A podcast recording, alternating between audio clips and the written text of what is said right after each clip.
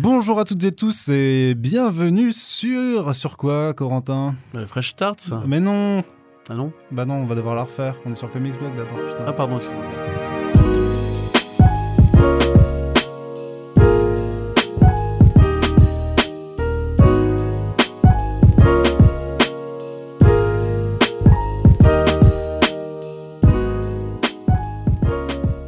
Et bonjour à toutes et tous et bienvenue. euh, bienvenue sur quoi, Corentin Sur Comics Blog, Arnaud Kikou Mais oui, et qu'est-ce que c'est, Ah. Comics Blog Ah. C'est le site de référence des comics euh, en VO et en VF, n'est-ce on pas sent que c'est l'été parce La que tu as pris euh, américaine, je sais plus quelle est la tagline officielle. euh, le site de référence sur l'actualité comics. Et, Oh, c'est beau. et aujourd'hui, on est dans une émission de quel type, Corentin Mais c'est un Fresh Start, ça, Arnaud Kikou Ah, eh ben je vais. Est-ce que tu veux m'expliquer ce que c'est le Fresh Start? Bah bien sûr Eh ben fais-le. C'est le résumé de- on va, on va arrêter de parler Oui, avec des accents euh, d'ici très peu de temps. C'est le résumé de l'actualité bimensuelle, car comme DC Marvel, nous nous sommes mis au bimensuel, afin de traiter quelques-unes des sorties marquantes euh, dans l'actualité, qu'elles soient écran, papier, VF, VO, et tout avec beaucoup de plaisir, et quelques chroniques qui vont venir s'ajouter au fur et à mesure. Oui, une chronique surprise qui arrive dans l'émission, alors gardez vos oreilles bien, bien, bien euh, attentives. Ah, attentive. Et du coup, on va commencer tout de suite alors. hein? Bah écoute. Et on commence par quoi? Attends, attends, non, non. Ah, si, c'est bon, vas-y. Ouais, Ouais, bon, on- hein, c'est on bon. va commencer Attends, attends. Ouais, c'est bon, on peut y aller. C'est bon, on peut y aller? Moi, je pense que c'est bon. Ok. Juste Que là, je... Ah non, c'est oui, c'est bon. alors du coup, on va commencer tout de suite à parler. On va pas, on va pas parler de comics quand même. Oh, Parce que bon, sur Comics Blog, Ouais. ce, ce- ce petit c'est blog ça, de, enfin. ce petit blog qui parle de comics sans parler de comics, c'est ça, quand même, c'est un petit va- blog en plus. plus- hein. voilà. Ouais, 8 ans d'existence, tout ça. Oui, tout ça. Oui Oui, Donc- Netflix.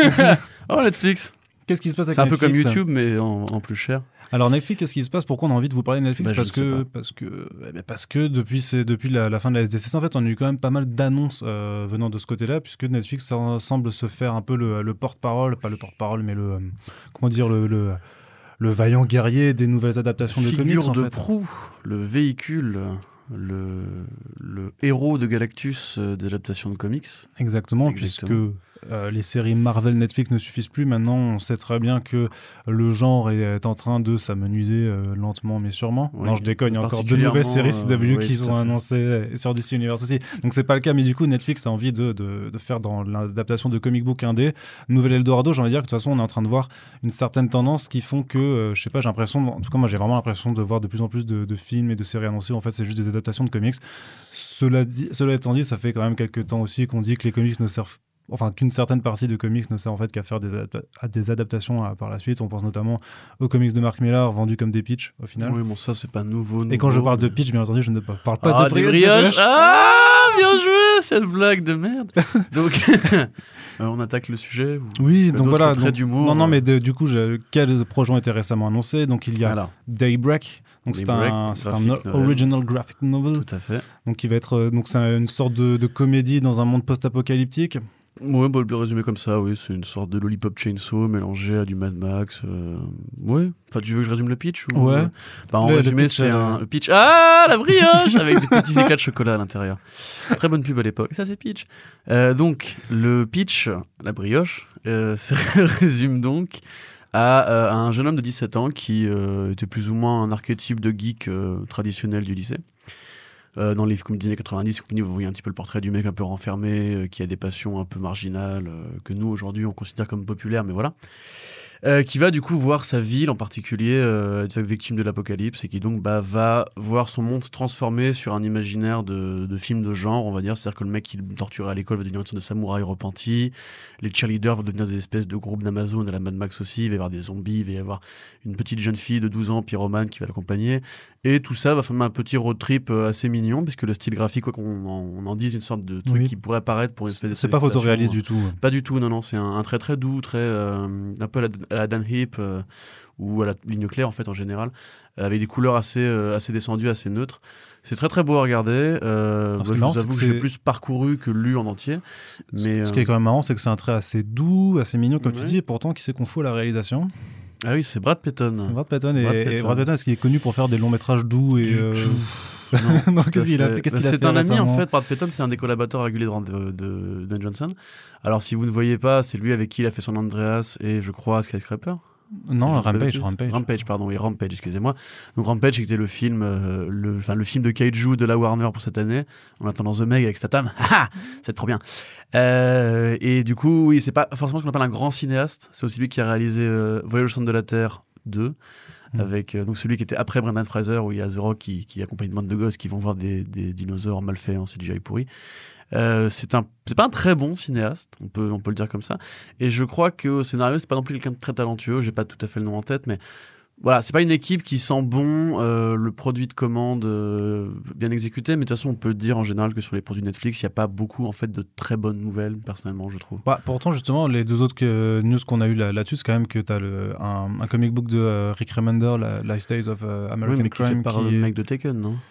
Qui est fait par Olivier Ouais. Mégaton, effectivement. Mais euh, juste- c'est juste pour que le dire que le matériel de base est quand même plutôt fait, engageant. et, fait, bien à. Bon, et c'est à pas le côté. meilleur Remender non plus. hein, là, Non, non, mais à, à côté aussi, tu as une saison complète pour Lock and Key qui était commandée. Lock and Key qui est quand même un grand, euh, grand comic book donc de euh, Joe Hill et Gabriel Rodriguez. Tout à fait, qui va, dont la fin va arriver en VF euh, tout bientôt. Oui. Oui, tout à Bah oui, on a une interview là-dessus sur Noviama. Donc, euh, ouais, mais juste en fait, moi, si tu veux, ce que je voulais faire remarquer, c'est que C'est pas engageant ce projet tu parlais, Netflix hein juste avant, tu parlais de euh, la fin des projets Marvel Netflix.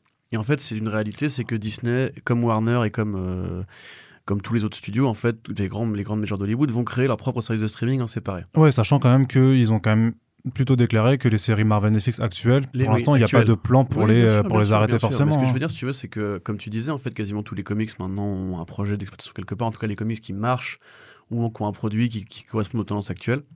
Et encore qui marche, j'ai envie de dire que euh, Daybreak, on n'en a pas beaucoup entendu Oui, fait, parler. et dit, que ça correspond à un pitch qui est vendeur, on va dire. c'est inédit en France. Euh, c'est inédit en France, ouais. oui, tout à fait. Mais du coup, en fait, si tu veux, c'est juste qu'actuellement, tous les grands studios récupèrent des propriétés de comics. Vous avez FX qui fait pareil aussi. Vous avez toutes les grandes chaînes américaines, vous avez HBO, vous avez. euh, je crois que Showtime n'a rien, mais en gros, on va dire qu'il y a plein, plein, plein de studios, plein, plein de chaînes, de boîtes de production qui investissent là-dedans. Euh, je ne sais plus d'ailleurs qui c'était, un ancien Marvel Studios qui avait créé une société pour récupérer les droits de Phasm, de Mike de, euh, de Aspen, le comics de Michael Aspen. Turner. Michael Turner, merci. Donc, Phasm qui a été relancé en plus. voilà, euh, tout à fait. Alors, je dis pas que Phasm c'est mauvais, hein, loin de moi cette idée. Euh, il paraît que c'est très bien. Moi, je ne connais que les dessins de Superbe Nayade, fidèles au code des années 90. Mais si on en est à aller chercher à ce point-là, en fait, à creuser l'histoire de- des, des héros, même le comics Prophète de Rob Liefeld qui a été optionné, et même. Tout l'Extreme Universe en fait de Rob tout à Liefeld, fait, bien sûr. Et puis. Razor aussi. En fait, quasiment tous les studios cherchent leur propriété de comics parce que c'est ce qui marche, malheureusement. Le, film des, le filon des jeux vidéo au cinéma ne, ne prend pas. Les, les gens croyaient que ce serait ça qui remplacerait. Malheureusement, Tomb Raider est un échec. Euh, Enfin, un échec relatif, mais un échec. Euh, Rampage aussi, puisque c'est un jeu vidéo à la base. Et quasiment tout ce qui, entre guillemets, part des jeux vidéo, ça, ça, Assassin's ça- ça Creed, ne prouve pas. Ouais, Assassin's est un échec aussi, ouais. Ça n'a pas prouvé être un vrai secteur d'activité. Et les mangas, bah, du fait des codes culturels graphiques des japonais, sont très compliqués à porter à l'écran, même même si beaucoup continuent d'insister. Et que les Japonais sont déjà assez doués pour transposer leur manga sur grand écran. Parce Du que coup, quand tu fait, vois quand ce on que. parlait de Death Note, hein. euh, oui, tout à fait. ouais, ça après, bon, euh, ils ont essayé. hein, je veux dire, Damon Wingard, c'est pas forcément le pire des. L'important c'est de participer. Tout à fait, tout à fait. Mais encore une fois, hein, la Death Note, euh, c'est pas plus outrageant que la série Titans de Berlanti. hein, je suis désolé. Bah, on l'a pas encore regardé. hein, Oui, mais bon, voilà. Tout hein. de suite. Il faut attendre de voir. D'intention, voilà. Arrêtez, arrêtez-vous, c'est faux. Donc on, on peut se retrouver tout de suite sur le hashtag Corentin d'émission si vous n'êtes pas d'accord. avec Tout à fait. euh, Bah, je pense qu'ils seront nombreux en plus. Oui. Euh, notamment mes petits copains fans de. Enfin, anti-James Gunn. Hey, salut les gars, on vous aime. Euh, je finis donc mon idée. En fait, si tu veux, tous les studios, du coup, ont des propriétés de comics. En fait, ils se sont aperçus qu'il y avait tout un, terreau qui n'était pas juste du super-héros, qui dormait et qui, était facile à transposer parce que les auteurs de comics sont souvent des scénaristes frustrés, qui, enfin, frustrés. Des scénaristes qui, qui auraient peut-être aimé aller vers la télévision, etc. C'est le cas de plein de grands auteurs. Et qui, du coup, ben, se retrouvaient dans les comics, comme c'était le cas à une époque et compagnie. Du coup, il y a beaucoup de projets qui seraient faits pour la télévision. Et Mark Millar en fait partie, bien entendu, même Mastros, dont on va parler tout à l'heure. Euh, et en fait, qui du coup, bah, juste parce que ça coûte moins cher de faire un comics, en fait, ont, ont été Bah. relayés dans la case de la BD. T'as- l'histoire qui est prête. Techniquement, t'as même une direction artistique qui Tout peut être fait, très oui, rapidement oui, piochée, donc euh, pourquoi se faire chier Exactement. Et puis aujourd'hui, si tu veux, présenter à un studio un truc qui vient d'un comics, parce que les mecs qui décident en haut des studios sont pas des mecs très intelligents en général, c'est juste des mecs qui. C'est un petit peu comme des mecs qui, à qui demandent un crédit à la banque. Tu vois, ils Mhm. ils sont- ils s'en foutent de savoir exactement quel boulot tu fais, c'est plutôt combien ça va leur rapporter qui est intéressant. Du coup, en soi, quand tu vas les voir et que tu leur dis euh, j'ai un truc qui vient d'un comics, ils font ah comic book, Marvel, Sony, ça marche bien en ce moment, vas-y fais voir. Après tu leur dis ça ressemble un petit peu à ça, etc. Genre des breaks, c'est un truc que tu peux très bien lier à d'autres projets comme euh, Walking Dead parce qu'il y a des Walking zombies, Dead, tu vois. ouais, ou The Last Man on Earth, tu vois, ou des trucs un peu comme ça. ouais, mais plutôt Walking Dead parce qu'il y a des oui, zombies oui, quand même. oui, tout à fait. Euh, et donc du coup, toutes les chaînes cherchent à avoir leur truc là. Même Sci-Fi, tu vois, fait ça aujourd'hui. Ils ont fait, Happy- fait- ils font Happy, ils ont prévu un autre projet euh, bientôt. Ils font Krypton aussi, euh, Deadly Class. Tu vois, donc même, même les petites chaînes en fait ont au moins deux trois projets en général comme ça. Netflix du coup, comme ils savent qu'ils vont devoir se couper parce qu'il y a une mode aujourd'hui, c'est que tous les grands studios veulent leur série de streaming à eux. Ils savent qu'ils vont devoir se couper de la, de la manne de comics euh, Marvel, enfin oui Marvel et donc euh, tout ce qui va avec Marvel. En fait, surtout des grands studios qui ont les propriétés, alors que Tout justement le comic book indé, vu que c'est creator owned, Tout à fait, ouais. et que la plupart en fait c'est juste les créateurs qui ont les droits, qui après peuvent les, qui peuvent être optionnés, forcément Ouais. ça. Mais En plus, vu qu'il y a quand prends, euh, Je sais pas, il y a une dizaine, allez disons 10, 20 euh, nouveaux comic book indés qui sortent, euh, Mhm. nouvelles séries je veux dire, ou nouvelles mini-séries qui sortent par Ouais. mois, bah, ça fait tout autant un vivier supplémentaire Et de scénarios déjà si, si préparés. tu regardes bien, du coup, Netflix a fait un partenariat avec Mark Millar, euh, Amazon a fait un partenariat avec, avec Robert Kirkman, tu vois, avec Oui. le Skybound, et du coup, quasiment tout ce qui est Robert Kirkman commence à se adapter, les dessins animés, etc. Et en fait, tu vois, on en est à cette ère-là, et du coup, Netflix, ouais, a toute, toute une série de projets. On a, on a dit les trois que tu voulais dire, du coup? Bah, c'est les trois qui sont tombés depuis la dernière fois qu'on en a parlé sur, euh, avec la SDCC. On avait Ouais. déjà parlé un peu d'autres annonces. Parce que moi, en- du coup, je voulais quand même juste revenir sur le, projet du Millar World, quelque part, en fait, on a eu plein d'annonces, c'est très cool, ça prend des formes de séries mini ou de longues séries ou bien de films. Dans le tas, on a quand même Jupiter's euh, Legacy, quand même le meilleur comics de Mark Millar pour moi depuis bien 10 ans, euh, qui est confié à Stephen Day Knight, donc de Spartacus, Daredevil, saison 2, on va dire, et. euh, Un oui, Saison saison 1, épisode 13. Alors, si vous voulez Et, quand euh, même euh, remettre un petit coup de hashtag Corentin d'émission pour cette grossière erreur en, Tout à fait, podcast. voilà, hein. effectivement. N'hésitez Et pas. non, non, mais Drew Goddard avait préparé les 12 premiers épisodes, et c'est celui qui a été réalisé par Day Knight. Mais c'était le showrunner, 13e. quoi. C'était le showrunner de la Mais- saison 1. mais Oui, c'était le showrunner. C'était un prête-nom. On s'en fout de ce mec. Bref. Le mec non, mais juste mater Pacific Rim Uprising, si vous, comme moi, vous aimez les gros monstres et les gros robots, enfin, vous pouvez pas ne pas aimer ce film, c'est pas possible. Donc, euh, juste. Et Lorenzo Di Bonaventura, quand même, tout un historique de sale- de saloperie, des films comme Salt ou comme Red, R.E.D., euh, tous ces conneries-là, tu vois, des gros actionnaires pourris. Et du coup, en fait, c'est pareil, si tu regardes la liste des projets qu'on a là, ils sont pas tous euh, très vendeurs, en fait. Dans le tas, t'as Umbrella Academy, qui peut-être va être euh, un petit peu la bonne surprise. T'en as un ou deux qui s'y distinguent un petit peu, mais en général, ça a pas l'air, tu vois. On n'est pas sur la production de Joe Rousseau, tu vois. Enfin. Et du coup, moi, personnellement, en fait, je suis content de voir que ça arrive, mais en fait, ça prouve que Netflix, c'est juste un studio comme les autres maintenant. Tu vois, c'est un studio comme les autres qui. Ça qui reste- chasse c'est le- très large. C'est le premier studio euh, au monde, quand même. Tout, mais tout à fait, oui, c'est la première marque euh, de d'entertainment au monde. Et c'est un studio qui, du coup, vise très large. Et à une époque, on pouvait croire, à cause de euh, House of Cards et de tout ce qu'ils produisaient à côté, qu'ils feraient la diff en termes de qualité. En fait, ils sont pas si exigeants, ça, Netflix. Il faut se rendre compte. Il y a plein de séries Netflix qui sont pas terribles. Mm. Il y a plein de cartoons Netflix qui sont pas terribles. Il y a plein de films Netflix. On a, on a vu comment cette année, justement, ils étaient peu exigeants avec la science-fiction en récupérant des produits de bas de catalogue euh, avec euh, Paradox, que moi j'ai bien aimé, mais que je vois qu'il y a énormément de aussi. défauts. Mute, euh, tu disais? Non, que moi aussi, personnellement, j'ai bien aimé. Voilà, euh, oui. J'aurais plus, ouais, j'aurais plus mis Mute. Pareil, euh, mais, non, mais Mute, j'ai bien aimé aussi personnellement, mais je, je vois que c'est pas un film qui correspond au code, on va dire, de production hollywoodienne classique.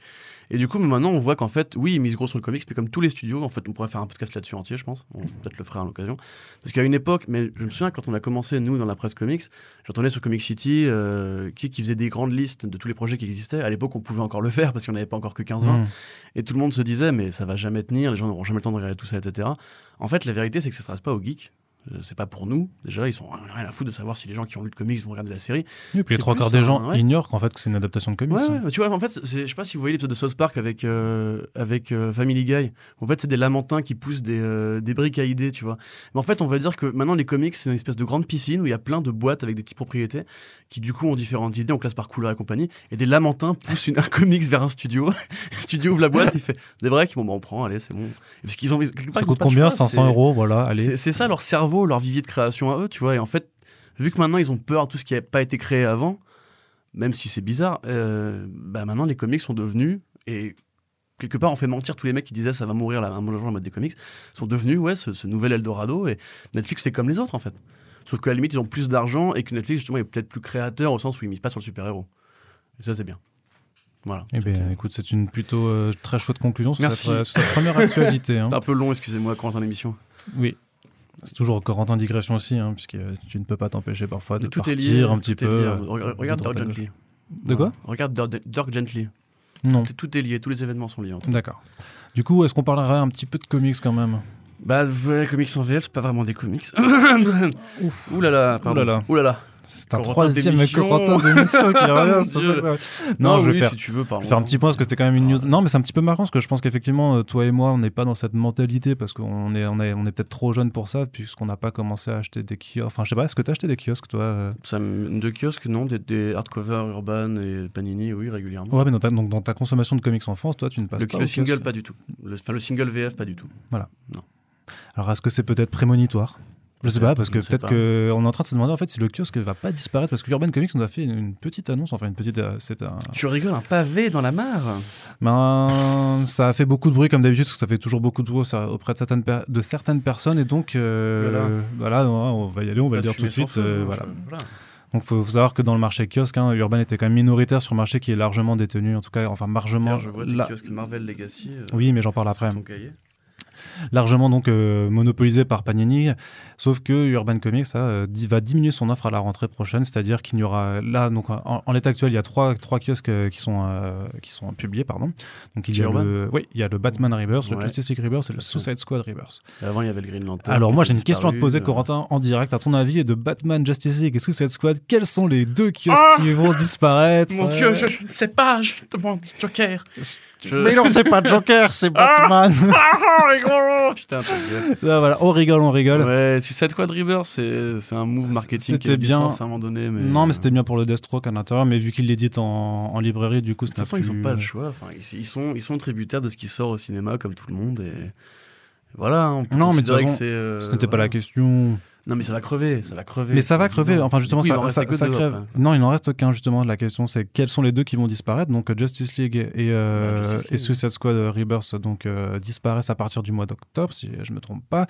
Donc, il y aura juste un Batman Rebirth qui va conserver à l'intérieur les c'est titres. confirmé, du coup. Ah oui, c'est confirmé. Oui, c'est que Batman euh, comme avant, quoi. Bah alors c'est un Batman Rebirth qui contient euh, dedans les titres Batman et Detective Comics, mais aussi euh, Action Comics. Et Quoi? Justice League, si je ne m'abuse, oui. Mais quel rapport? Bah, le rapport, c'est de pouvoir continuer à publier des séries qui étaient publiées auparavant, mais euh, il n'y a pas de, re- il y a pas non plus de, euh, si tu veux, de euh, de re- rebranding, de, de renommage. Je sais pas. Je Ouais, t'avoue, j'ai un gros rebranding, problème de, oui, Tu peux dire rebranding. de euh, rebrand- bah, c'est un peu un anglicisme. quoi. 2.0, disruptif, mon gars. Je suis trop disruptif. Oh là là, ça disrupte. Et donc, pour ne pas justement faire de relaunch, de retour au numéro c'est 1, que C'est un équivalent de interrupteur. En fait, interrupter, c'est disrupter, en fait. Voilà. C'est juste euh, light on, light, light off. Voilà, D'accord, merci Corentin. Voilà, c'est tout pour moi. Une euh, petite parce leçon de sémantique qui vient comme ça. Non, parce que le- je pense que beaucoup de monde ne connaît- beaucoup de gens ne connaissent pas le sens de ce mot qui veut rien dire et que beaucoup de gens utilisent. C'est que- justement parce qu'il veut rien dire que Oui, beaucoup de gens ça. peuvent peuvent utiliser. Tout à fait. Donc je disais, euh, oui, que plutôt que de faire une renumérotation, de changer de nom, de proposer un nouveau format, tout ça, en fait, ils continuent dans la, dans, bah, ils font de la continuité parce qu'il y a quand même les titres Detective Comics et Batman qui restent en Ah, mais continuité. c'est très bien qu'ils qu'ils veuillent insister avec ça. Donc quelque part, c'est très bien. Et puis ça permet de continuer à avoir un kiosque. Alors, mais forcément, c'est sûr que ça fait un petit peu mal. Et la question, en fait, c'est que euh, cette annonce, elle intervient euh, juste un mois et quelques après que euh, Marvel ait complètement abandonné en fait ce format euh, kiosque justement, puisque maintenant, euh, avec la venue de Marvel Legacy, leur euh, c'est- chiant de ne pas les appeler des kiosques parce que techniquement, c'est plus du kiosque, ça ne se vend plus en espace presse. hein. J'ai fait euh, des recherches euh, ce Oh là week-end là là là. à Strasbourg dans tous les points euh, presse. Euh, non, non, mais dans tous les kiosques, eh ben, faisais à effectivement, c'était euh, introuvable. Ben, je, je rendais visite à ma mère patrie. Quoi Oui. Tu es Strasbourgeois Je suis, je suis Les gens veulent savoir. Bah oui. Et donc, euh, ça se dit, maintenant, c'est disponible bah, plus dans les Fnac, dans les, euh, dans les espaces culturels et surtout sur Internet, parce que je, je vous avoue que j'ai vraiment galéré. hein. Je suis allé dans, dans des Fnac, il n'y en avait pas. Je suis allé dans des librairies. En fait, les libraires m'ont fait des remarques assez curieuses. Ils ont fait, bah ouais, mais parce que c'était du kiosque avant, en fait, on ne sait pas sinon on doit en commander ou pas. Donc, je t'avoue, je t'avoue qu'ils sont, ils sont assez décontenancés par, euh, par ce format qui Mmh. reste à la, à la croisée, en fait, effectivement, de, de ce qu'on appelait le kiosque, parce que ça contient toujours, en fait, plusieurs numéros de, de, de différentes C'est séries. drôle Parce qu'on dirait un peu une sorte de 100% Marvel. Comme Mais voilà, et justement, alors plus- que, alors que physiquement, euh, ça se rapproche effectivement des albums brochés, euh, soit les TPB VO, soit effectivement les 100% Mhm. Marvel de Panini, avec effectivement, tu vois qu'ils ont fait un petit effort, parce que la couverture est plus, euh, enfin, ça reste du souple, mais elle est un peu plus solide. Oui, Il y a du vernis sélectif dessus. Voilà, enfin, moi je trouve que les, les, les premières couvertures de ces premiers numéros sont plutôt pas mal. Avec une jaquette. Voilà, avec jaquette, double rabat. Donc, marque-page, quoi. on, peut, on peut dire que ça reste un petit peu cosmétique et quelque part, c'est un peu pour justifier aussi une, une augmentation du prix. Oui, mais ça. Et quelque part, pour moi, ça reste une transformation du kiosque à ce que justement ce format est voué à disparaître. Euh, parce que les habitudes de lecture euh, en comics en France ne sont plus celles qu'elles étaient dans les années 70. Même, euh, Quand Panini, effectivement, abreuvait les, les kiosques euh, Marvel, une époque, moi- enfin moi-même, je n'ai pas connu, hein, tu vois. hmm, Et le fait que Urban suive le pas, donc eux ils restent dans le kiosque, par contre ils diminuent leur offre, c'est-à-dire que maintenant il y aura juste le kiosque mensuel Batman Rebirth et en alternance les, les kiosques récits complets Batman et Justice League, qui pour moi reste une très belle opportunité parce que c'est c'est l'équivalent en fait de TPB à 6 balles. Alors, enfin, de récits complets, euh, ouais, vraiment de TPB, c'est-à-dire que là, il va y avoir par exemple Batman Europa, Europa, ouais. Batman Europa qui est pas non plus l'histoire la plus folle euh, Non, de tout, Batman, surtout avec que 6 euros. c'est surtout avec les années, les années d'attente qu'il y a eu derrière, mais disons que ça reste un projet artistique intéressant Oui, graphique. à, Non, à- ça se défend. à regarder, voilà, et surtout bah, que le prix reste toujours assez imbattable. Ils avaient fait ça avec aussi euh, Batman 66, je ne sais Oui, il y avait du Batman 66, il me semble, et parfois ils font, tu sais, les petites séries genre euh, Green Lanterns, ils le font dans les récits complets. C'est une bonne politique, ça, par contre, parce que justement, ça va offrir une alternative aux mecs qui vont pas payer 15 boules pour, pour des, des, des séries mineures, enfin, avec tout le respect que j'ai pour euh, Brian Zarello. Ouais, puis, puis accessoirement, enfin, tu restes toujours gagnant euh, en termes de, de prix par rapport à si tu passais la VO. Alors certes, tu perds toujours un peu sur le choix, mais en même temps, tu peux pas avoir le beurre et Choix l'argent du beurre. euh, le choix pot Le chapeau. Non, le- on n'est plus dans Harry Potter, euh, Corentin. Donc le choix de tes séries, c'est-à-dire que C'est-à-dire non, mais c'est-à-dire que par exemple pour ceux qui voulaient absolument suivre Mais le en titre, fait, euh, je- attends, laisse-moi finir, Oui, qui, qui voulaient suivre les titres Superman ou qui voulaient justement profiter du format kiosque pour suivre différentes séries à moindre prix, maintenant il va y avoir une sorte de de, de- enfin pas de, de, de, de forcing, enfin pas de forcing, euh, comment dire, ils vont être un peu forcés de passer vers la librairie pour euh, continuer certaines séries. en otage. Une prise en otage, oui, euh, oui, so- soyons politiques, voilà, faisons comme nos chers politiciens. Oui, non. Non, donc voilà, il y a une- non, mais c'est- vrai qu'on est en train de constater une vraie transformation. Mais ce, que, ce que je trouve un petit peu dommage, c'est que beaucoup blâment de fait les éditeurs en les accusant de tous les maux. C'est parce que je suis conscient que quand tu dois, quand tu dois changer tes habitudes de consommation et que ça devient plus cher, bon, ça fait chier, hein, on, va, on va pas se mentir. Après, il faut quand même prendre conscience que le kiosque, enfin que la presse tout entière a été euh, très très touchée par, euh, par ce qu'on appelle. Parce par l'affaire Prestalis. Mm. Alors c'est euh, c'est compliqué comme histoire, mais c'est et c'est assez édifiant. En fait, c'est Prestalis c'est quand même euh, le, le principal distributeur de la presse, enfin qui se partage le marché à 75% avec euh, une autre une autre boîte. Et disons que c'est une boîte en fait qui faisait euh, qui a accumulé des bévues assez incroyables. Donc il y a eu des investissements en fait dans par exemple dans une application qui a jamais marché, qui a qui ont été essayé d'investir dans une dans une refonte de leur système in- informatique qui a coûté des millions et des millions d'euros, qui a pas marché non plus. À côté de ça en fait, euh, ils ont enfin leurs salariés ont des avantages qui étaient assez, euh, assez exubérants, puisqu'il y a tout un délire avec des, des syndicats derrière qui sont très, euh, très, euh, très engagés, qui, maintiennent, qui veulent maintenir des avantages. ce qu'on, enfin voilà, on va pas dire nique les syndicats, c'est, c'est, pas le problème. En gros, si il y, a une- il y a une énorme enquête qui est sortie dans le journal Le Dans 1, ma chronique, euh, oui. qui est disponible gratuitement si vous vous inscrivez juste sur leur site, qui est assez édifiante sur le nombre de bévues. Et surtout qu'en fait, que ça fait que des éditeurs en fait ont dû être euh, soutenir euh, Prestalis, c'est-à-dire que le gouvernement a fait un plan de sauvetage de plusieurs dizaines de millions d'euros sous, euh, sous-entendu que les éditeurs devaient aussi mettre un peu de la main à la poche, et ce qui fait que des éditeurs tout petits en fait sont au même poids que des éditeurs de, de quotidien comme Le Monde, euh, La Libération, tout ça. Ce qui est complètement, bah, c'est injuste en fait. C'est juste que du coup ça fait une, une échelle d'un- des- d'inégalité euh, qui pèse vraiment sur des, des- sur des petits éditeurs. Donc il y a plusieurs cas en fait de, de journaux qui ont dû arrêter leur publication. Donc il y a par exemple un magazine qui s'appelle Fairplay si je me rappelle bien, qui devait, qui était une nouvelle revue qui parlait de rugby, qui essaie de se lancer vraiment sur un, sur un, Mmh. sur une façon différente d'aborder, qui a dû cesser son activité. Il y a Canard PC qui a dû faire un crowdfunding pour sauver les frais Ouais, et qui a dû du coup se limiter à une, une publication mensuelle euh, par rapport à bimensuel avant. Et en fait, ce qui est gênant un petit peu, c'est qu'on n'a pas les chiffres de vente des kiosques de, la part de, nos deux éditeurs principaux. En fait, c'est des chiffres qui sont opaques, on, on les connaît pas. Mais croyez-nous euh, que pour les discussions que moi j'ai pu avoir donc avec les représentants, Ils les sont représentants pas- de ces éditeurs, les kiosques ne se vendent pas. ils sont pas Euh, c'est pas, c'est pas. euh, Et le fait de justifier en fait de continuer à publier trois kiosques, c'est enfin c'est, de la vente à perte à force. Et donc il y a forcément des, des mesures qui doivent être prises. Et en fait, ça fait de mal à ça, enfin ça fait plaisir à personne parce que de toute façon, si on, si vous voulez, croyez bien que les éditeurs, euh, s'ils veulent se faire de la thune, ben, ils aimeraient bien euh, proposer plus de kiosques qui soient plus achetés parce que ça leur rapporterait effectivement plus que de devoir réduire leur offre ou alors de passer par un autre distributeur. Donc Panini passe chez Hachette pour aller dans le rayon, dans le rayon, euh, pardon, euh, pas presse mais librairie. Et du coup, de devoir changer, effectivement, de devoir forcer les lecteurs à, à changer leurs habitudes de consommation. Mais en même temps, euh, c'est soit ça, soit il n'y a, a plus rien. Donc, il faut savoir aussi qu'est-ce qu'il faut préférer. Bah, C'est juste pour essayer de, de- en fait, de remettre un peu les idées en place, parce qu'il y a des fantasmes, en fait. Il y a, il y a quand même des fantasmes qui sont souvent véhiculés comme façon, ça. enfin, dès que tu montes sur les réseaux dès que sociaux. commerce, il y a toujours des fantasmes. Ça, après, voilà, le problème, c'est que la presse écrite et la, la presse papier, en général, tout ce qui est journaux ne se vend, enfin, suit une courbe décroissante depuis euh, à peu près 30 ans, depuis que le web est arrivé. Depuis Je, je pense que c'est encore plus fort depuis une dizaine d'années, du coup. Voilà, et particulièrement dans les comics, qui déjà sont un médium qui, qui a toujours peiné à s'implanter en France. Et vous avez beau crier que vous vouliez absolument votre kiosque Green Lantern en- encore en truc, 2014, c'est en fait, vous, vous fait. étiez Il 30, faut, il les faut gars. comprendre, vous voyez, c'est comme quand. euh, Et même si vous êtes 30 passionnés, ça suffit tu pas vois, pour, souviens, euh, pour Urban. c'est comme quand, dans un contexte qui n'a rien à voir, les jeux vidéo, tu vois. Quand en fait des gens disaient pourquoi il n'y a jamais eu chaîne- de Shenmue 3 avant, il y a quelques années. Et tout le monde disait, mais la vérité, c'est qu'en fait, ces gars, eux, ils ont les chiffres, tu vois. Et du coup, ils savent très bien que oui, ok, les gens qui gueulent, qui sont vraiment très fans, ils vont réclamer. Mais s'ils le sortent, ils vont le vendre à tant d'exemplaires. Mais c'est pareil pour les kiosques, en fait. Vous êtes sonore, et du coup, on a peut-être l'impression que vous êtes nombreux, mais euh, la vérité, c'est que. Et c'est je suis le premier à. Bah, c'est triste, hein, non, mais c'est triste. Mais, le premier, vois, les gens qui lisaient, euh, les gens qui lisaient le kiosque il y a 30 ans, ben, ce ce lectorat, c'est pas renouvelé en fait, parce que les jeunes maintenant ne, ne lisent pas de Bah, déjà, kiosque. Enfin, en lisent moins. loisirs et compagnie, mais c'est pas la question. C'est juste que moi, personnellement, la presse, on n'est pas dans, un- pays qui favorise, euh, à part pour les vrais lecteurs de manga qui, toutes- les semaines vont sur Manga Fox ou je ne sais qu'est-ce pour lire leur chapitre de la semaine, on n'est pas sur un format épisodique, nous, tu vois. On aime le relier, six numéros. euh, On a été élevé comme ça, on, on continue de prononcer la BD comme ça. La BD française, c'est pas vraiment mise à jour par rapport à ce système de publication. Non, ça reste des albums avec des séries à Voilà, suivre, et quelque part le les- comic les- s'adapte aussi là-dessus. Les. États-Unis et le Japon font de l'épisodique, euh, les Japonais à titre hebdomadaire et les, les, les Américains en titre mensuel. Nous, on a toujours été euh, un volume par an, 60 pages, paf paf. Et honnêtement, je trouve que ce format il est très bien. Euh, je pense qu'Urban s'en sort mieux en termes de vente en faisant ce genre, ce genre de publication. Delcourt avec Walking Dead, c'est même pas la peine d'en parler. Après, il faut du coup étendre cette base-là à plus de gens parce qu'actuellement, le problème c'est que le marché du comics que- tient avec 15 000 lecteurs qui achètent tous les mois beaucoup, beaucoup, beaucoup trop en fait. Mais en vrai, les, les- les lectures de kiosque sont, enfin, déjà font doublon par rapport aux comics euh, en relié. Et du coup, bah, Ouais, mais l'argument économique.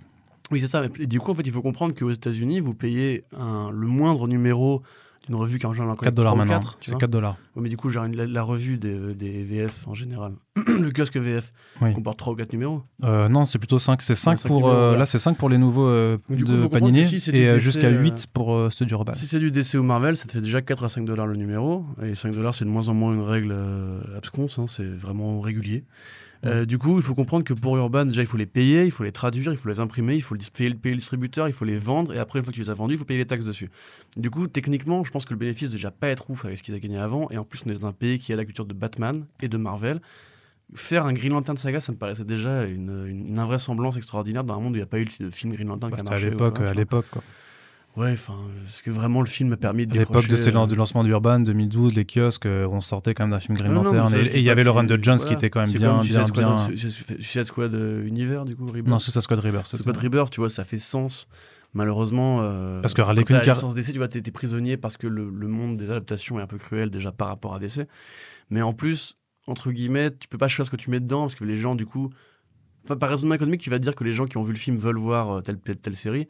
Telle série, elle est mauvaise, du coup, gens vont pas revenir le mois suivant, tu vois. Enfin, c'est un peu compliqué. Et en vrai, euh, comment tu t'en sors? Bah, pour moi, tu t'en sors en, en assistant à la mort d'un modèle qui, Bah, euh, de fait, n'est pas français, quoi. Enfin, on pourra me dire les éditions Strange et compagnie. Certes, mais on n'est plus dans le même monde aujourd'hui. Maintenant, les gens, Je ils que c'est plutôt- déjà je pense que c'est plutôt vraiment ça, tu vois, Le, le livre numérique se développe. Et ceux qui lisent encore, parce qu'il y a aussi d'autres médiums qui ont pris l'espace de temps de cerveau et de loisirs qu'on avait tous chacun. Déjà aujourd'hui que les comics fonctionnent, tu sais qu'aux aux États-Unis, il y, a, il y, a des- il y avait un mec, un ancien de chez euh, GDC, je sais plus comment il s'appelait, qui disait justement qu'il fallait arrêter le mythe que les adaptations allaient faire vendre et faire exploser le marché. Ça, quoi. on- ça, je le répète toutes les Voilà. semaines dans ce podcast. hein. C'est que les gens en fait euh, vont se passionner pour une la, la même histoire quand on la vend au cinéma ou en série parce que ça correspond à des modes de culture moderne. Les gens aiment voir tout ce qui bouge, qu'il y a de la musique, etc. Aiment se passionner pour une production. La BD en elle-même ne se vend plus. Elle se vend à quelques passionnés qui vont occasionnellement, parce qu'ils ont consommé le média en- sous d'autres formes. euh, c'est le cas de ma chérie, par exemple, tu vois, qui n'est pas une grosse lectrice de comics, mais qui régulièrement prend par-ci par-là un petit hardcover de Spider-Man, hein, euh, et qui du coup continue à entretenir une sorte d'amour de ça. Mais le marché peut pas tenir comme ça en fait, parce qu'il y a une surproduction, il y a une grosse concurrence, ça coûte cher de faire du, du livre en France. Et, euh, Et en l'occurrence, fait, le euh, lectorat, voilà. je pense que le lectorat est plus assez nombreux de toute façon pour justifier. Oui, outre, enfin, c'est une, accumulation de, de facteurs. hein. C'est la, la crise de Prestalis, c'est le- la, la diminution du lectorat, c'est les coûts que ça Ouais. engendre, et c'est peut-être une volonté, enfin, juste ouais, aussi euh, une évolution de, des temps.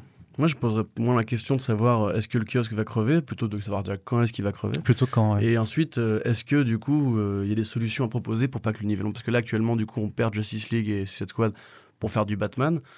Moi, j'ai très peur que. euh, j'ai très Je, peur que. je préfère terme- quand même t'arrêter. Il y a quand même les titres euh, Action Comics et Justice qui continuent. Mais donc la façade marketing, c'est Batman, tu vois ce que je veux dire? Mais j'ai très peur qu'à terme, Urban Comics, si tu veux, vende, enfin, gagne sa vie avec Batman et avec les bénéfices que ça reste des passionnés. Mais non, puisqu'il y a avec les tout autant- bénéfices continuent d'éditer du reste du truc. Non, mais là, tu- En vrai, euh, Les autres titres continuent d'être publiés, hein. Pas trop. Euh, Non, mais les indés, c'est encore une autre question. Mais dans, dans, dans le DC Comics, euh, les autres titres continueront d'être euh, d'être publiés en librairie. Donc, Ouais, c'est pas non plus la question. Jusqu'à quand, tu vois Si un jour euh, des, affaires comme celle de Preftalis se, se renouvellent ou, ou Dieu sait ce qui peut arriver demain, la vérité c'est qu'en fait j'ai l'impression qu'il y a un nivellement par le bas où en fait tu, veux, tu vends toujours ce qui marche, on va dire, à un, cer- un certain public en comptant Ah, c'est sur ce que tu- des adaptations et compagnie. euh. Mm. Et à terme, tu vois, moi, la question, en fait, si tu veux, c'est plus combien de temps ont les comics si le lectorat ne se renouvelle pas, combien de temps les comics si les gens ne font pas le geste d'aller vers la librairie, etc. Tu vois. Moi, personnellement, enfin, ce genre d'affaires ne me surprend absolument pas et j'ai presque envie de dire que les comics en France, de toute façon, c'est un média qui est très risqué à vendre. Et rien ne dit que les boîtes comme Urban ou Panini seront encore là dans 10-20 ans. Je- Enfin, Oh, sur les comics de licence, je pense que un- t'es beaucoup trop alarmiste. D'ailleurs, c'est marrant parce que tu parles sur un, sur un tout autre sujet en fait par rapport Tout à à ce que, fait, ce que je voulais. Mais c'est. Mais pourquoi pas Mais En pourquoi tout pas cas, euh, Bah, enfin, voilà. voilà, je sais pas. Moi, je vous encouragerais quand même, euh, si vous aimez euh, Moi, toujours le, format surtout, kiosque et quand euh, même ce format économiquement toujours Achetez avant. des comics au présent à vos potes, euh, démocratisez ça de votre côté. C'est ça. Faites Et, et juste arrêter aussi de croire, parce que on en a parlé tout à l'heure un petit peu vite fait, mais c'est vrai qu'effectivement, il y a toujours une espèce de, de- de critique euh, des éditeurs. Les éditeurs, ils font ce qu'ils peuvent, c'est très compliqué d'être éditeur en France. Euh, chaque bouquin est un pari, et les kiosques en particulier, c'est un pari qui était perdu. Donc euh, voilà, c'est juste la loi du marché, la loi économique, si ça vous déplaît, bah, je suis triste à dire, mais à la limite, bah, envoyez votre argent directement aux éditeurs en espérant que ça fonctionne. Mais à part ça, euh, voilà, c'est loi du marché. Mais c'est un, mais c'est un peu chiant d'être fataliste là-dessus Ah, et de déteste faire un peu le hein, cynique euh, là-dessus. Enfin, c'est- relou. débecte le premier. hein, mais- Ouais. Voilà. Voilà, quoi. C'est la vie, frère. En l'occurrence, si je peux vous conseiller quand même quelque chose, il y a le. euh, Je j'ai pas envie de faire. de la- C'est pas du placement de produit non plus, mais parce que j'ai quand même épluché ces, nouveaux kiosques euh, Vas-y, Panini. C'est euh, ce petit Marvel Epics On est presque comics, on peut faire qui de- contient le. En fait, c'est parce qu'ils mettent les Gardiens de la. Galaxie de Jerry Duggan et en fait ils vont mettre toute la saga Infinity Countdown Ah, machin. Jerry Duggan. Et à côté. Infinity Wars. Et à côté, Voilà, hein. il y a le Thanos de, de Nick Nick Cage quand même Cage, qui est ouais, plutôt ouais, sympathique. Non, je trouve que c'est un qui, est- qui est vraiment plutôt accessible en fait du coup. Tu vois, vraiment tu peux rentrer dedans et ça. c'est. Non, non, mais je, je dis à nos auditeurs qui, qui nous C'est écoutent. de la bonne qualité, effectivement. Voilà. Un très bon récit. Si vous n'avez pas lu Starling, vous pouvez quand même entrer dedans. C'est un peu une espèce de, de grosse amalgamation de toutes ces thématiques de Thanos. C'est très bien fait. Voilà. On aime. On continue du coup, on va faire une petite pause, je Ah. crois. Une C'est moi. petite pause, euh, une petite pause qui s'appelle, euh, enfin c'est une chronique du coup qu'on, qui va interrompre un peu l'actualité. Alors euh, on vous la présente là en direct. C'était très émouvant. Ça s'appelle, ouais, bah c'est moi qui l'ai trouvé, donc euh, Ouais. ça s'appelle En attendant saga. Voilà. Ou la Alors. saga de saga. Pardon. Alors pourquoi en attendant saga? Eh bien, Puisque si vous avez suivi l'actualité récemment, vous savez que le titre saga, qui est un peu quand même le porte-étendard de ce qu'est l'un des, euh, enfin de l'image de L'un cas, des euh, plus grands l'un des des comics depuis, depuis 30 ans. Voilà. Voilà. Donc le titre de Brian Kevogan et euh, de Fiona Staples, qui est voilà, qui est donc le représentant de ce qui est devenu maintenant Image Comics par rapport à l'indé, qui est vraiment son porte-étendard et euh, le symbole, niveaux, le ouais. symbole qualitatif euh, de, la chose Au et aussi de des ventes en trade, au niveau des, des récompenses que ça gagne, etc. C'est Ouais. vraiment à tous les niveaux. C'était le- multiprimé aux Eisner. Ouais, ouais, bien sûr. C'est vraiment c'est toutes les, le- le- quand on pense à une série Image qui marche, on pense tout de suite à Saga. Ouais, ça surtout dans le Image moderne, quoi. Vraiment. euh, dans, ah oui, bah oui, non mais. hein, parce que bon. Qu'est-ce que je veux dire? Youngblood. Ah, Euh. Youngblood, oui, tout à fait. Du coup, euh, Ah. Saga va publier, a publié son 54e numéro, si je ne me trompe pas, et l'équipe créative a décidé d'en fait de faire une pause euh, d'au moins un an. En gros, ils ont dit qu'il qu'il ferait plus de numéros pour recharger les batteries, pour pour se concentrer sur d'autres projets aussi. Hmm. Parce que Fiona Le Staples, qui est très prolifique en plus. ouais, sur la télé aussi, il supervise l'adaptation de. Wise the Last Man. Tout à fait. Et du coup, euh, non pas qu'il y ait d'autres, euh, justement, il y a d'autres comic book indés à lire à part Saga. Et c'est pour ça qu'on s'est dit, bah, on va faire une chronique euh, là pendant, jusqu'à ce que Saga revienne, on va faire cette chronique dans les Fresh Start qui s'appelle En attendant Saga, où à chaque numéro, on vous parlera d'un comic book plus ou moins récent, mais à plutôt, on est plutôt de l'idée de s'associer à l'imagerie moderne d'Image Comics, donc avec des titres assez plutôt récents, même si on parlera aussi de. Enfin, il n'y euh, a pas que Image non plus, mais oui. oui, d'ailleurs, d'ailleurs, c'est pas que Image Comics, hein, eff- effectivement, mais d'avoir des comic books à plutôt récents, même si de temps à autre on, on se prendra aussi un petit cadre pour en remettre une couche. Et du coup, le premier, le premier titre, c'est quelque chose dont vous avez déjà entendu parler sur euh, Comics Blog euh, pas mal, et ce depuis le premier numéro, c'est Maestro. j'avais fait la review d'ailleurs. Ouais, Ça s'appelle la review coup de cœur. Effectivement, Voilà. ça, veut dire ça- pas de titre, en tu- fait. en fait, ça avait mis la review coup de cœur parce que c'était un coup de cœur en fait. Mais j'avais en fait la fonction coup de cœur des vous, ne la voyez- vous ne la voyez pas vous mais elle a été désactivée en fait par la mise à jour. Du coup je voulais que ce soit un coup de cœur euh, pour que ça se voit. Ah oui, que mais je tu, pas peux, mettre 5 tu peux plus le mettre. Ouais. Remarque, est-ce que j'ai pas mis 5 étoiles? Si, sais t'as mis même 5 plus. étoiles. Du coup je voulais que ça se voit vraiment pour que ça ressorte plus que juste le Maestro 1 la review. Du coup j'ai mis la review coup de cœur. Et après j'ai du coup- parce que du coup, c'était- j'ai mis la review animée. Parce que c'était Ah du ouais. coup un, un coup de cœur en fait. C'était un... oui tout à fait. ah, mais c'est pour Ah, ça. mon cœur Parce que moi je comprenais pas du coup pourquoi la review coup de cœur. Euh, Qu'est-ce que venait le faire le cœur là? Bah Mais oui, bon, c'est incroyable. que-. Non, il n'y a pas de cœur dans le- la série. Bah non, c'est pour héros ça. n'est pas un organe, un organe oui. vivant, un organe. Un organe non. vivant qui se déplace et qui met des coups. Bah oui, pas ça été bizarre quand même sinon. avec un, cœur qui tape. On est très fatigué. Du coup, Maestros, Maestros, de Steve Scross, euh, écrit Stewart. et dessiné par Steve Scross. Et effectivement, avec les couleurs de Les Dave couleurs de Stewart, Dave c'est une série qui en est à. En fait, c'est une mini-série, j'ai l'impression, puisque le ouais. sixième numéro est sorti, il y a marqué To Be Concluded. Avec donc, le euh, septième, oui, tout à avec fait. le septième. Donc, ce sera une mini-série en sept numéros qui arrivera l'année prochaine euh, en VF, si je ne m'abuse. Ouais, c'est Ouais. qui je le dis pas pour Ah, l'instant. tu le dis pas, Ouais, je le sais en fait. En fait, ils l'ont déjà annoncé, je crois, parce qu'ils l'ont mis dans. C'est bah, iComics, parce qu'ils l'ont déjà mis en fait. à- Mais non, c'est con, mais ils l'ont mis à la fin de, leur, de leurs albums. Donc, euh, voilà. Merci Arnaud pour ce même- totalement inutile. Bah oui, mais bon. Bon. Je, je sais pas, je vais faire Oui, quand ça Ça de quoi il faudra que vous l'achetiez. Ouais, parce que c'est trop bien. Euh, alors Mastros, en fait, si vous voulez, c'est euh, c'est un titre qui, on va dire, ressemble vraiment à un titre de Mark Millar. euh, au sens où vous avez le, le héros qui part de un point A et qui va découvrir un monde un peu bizarre, etc., avec plein de règles, un grand méchant, un grand combat. C'est vraiment comme une espèce de grand, de grand ride hollywoodien assez conventionnel, en tout cas au début. Parce que, en fait, une fois que vous rentrez dans, dans l'univers, vous allez être constamment surpris par des espèces de, retournements scénaristiques très britanniques, on va dire, dans la façon de faire. Très, pareil, très Grant Miller, très Grant Miller, très euh, très Frank Miller, très euh, Mark Miller aussi. Euh, en résumé, voilà, vous avez ce héros au départ qui euh, va, être, euh, va être sollicité par euh, deux personnes qui vont lui dire, euh, donc sa mère et un conseiller floral, qui vont lui dire le monde euh, magique est en danger, viens nous aider. Là-dessus, on découvre que ce jeune homme, qui est en fait au départ un, un mec qui vend des espèces de sérums de fertilité pour faire bander de vieux mafieux texans, C'est comme du Viagra très très puissant. c'est ça, ouais. ouais, ouais. Euh, et qui, lui, du coup, bah, est un mec assez désabusé à la Constantine. Euh, en fait, eh ben, en fait c'est le, le fils euh, du maestro. Donc le maestro, c'est en fait au départ une espèce d'ordre magique et divin à la fois. C'est-à-dire Ouais. qu'en fait, il y a plusieurs euh, royaumes. C'est le grand magicien qui contrôle l'univers. C'est ça, et qui, qui a créé l'univers au départ. Il y a un, un grand maestro qui a créé l'univers avec un bouquin qui permet de, comme la Bible, de créer le monde en 7 jours. Sauf que là, ça ne prend que quelques minutes. Euh, qui s'appelle donc la- le Khazar et qui a du coup bah, hérité d'une lignée de 4, euh, enfin, sur quatre générations, et donc le héros est la quatrième génération. Il se trouve que ce maestro vient de se faire tuer, donc c'est très- déjà très bizarre parce que c'est quand même censé un petit peu le dieu de l'univers. Les, les Khazars sont pas vraiment, pas vraiment mortels en fait, c'est-à-dire qu'on voit souvent le héros se prendre des coups, perforer, etc. Il est toujours en vie à la fin, il peut très bien survivre à tout.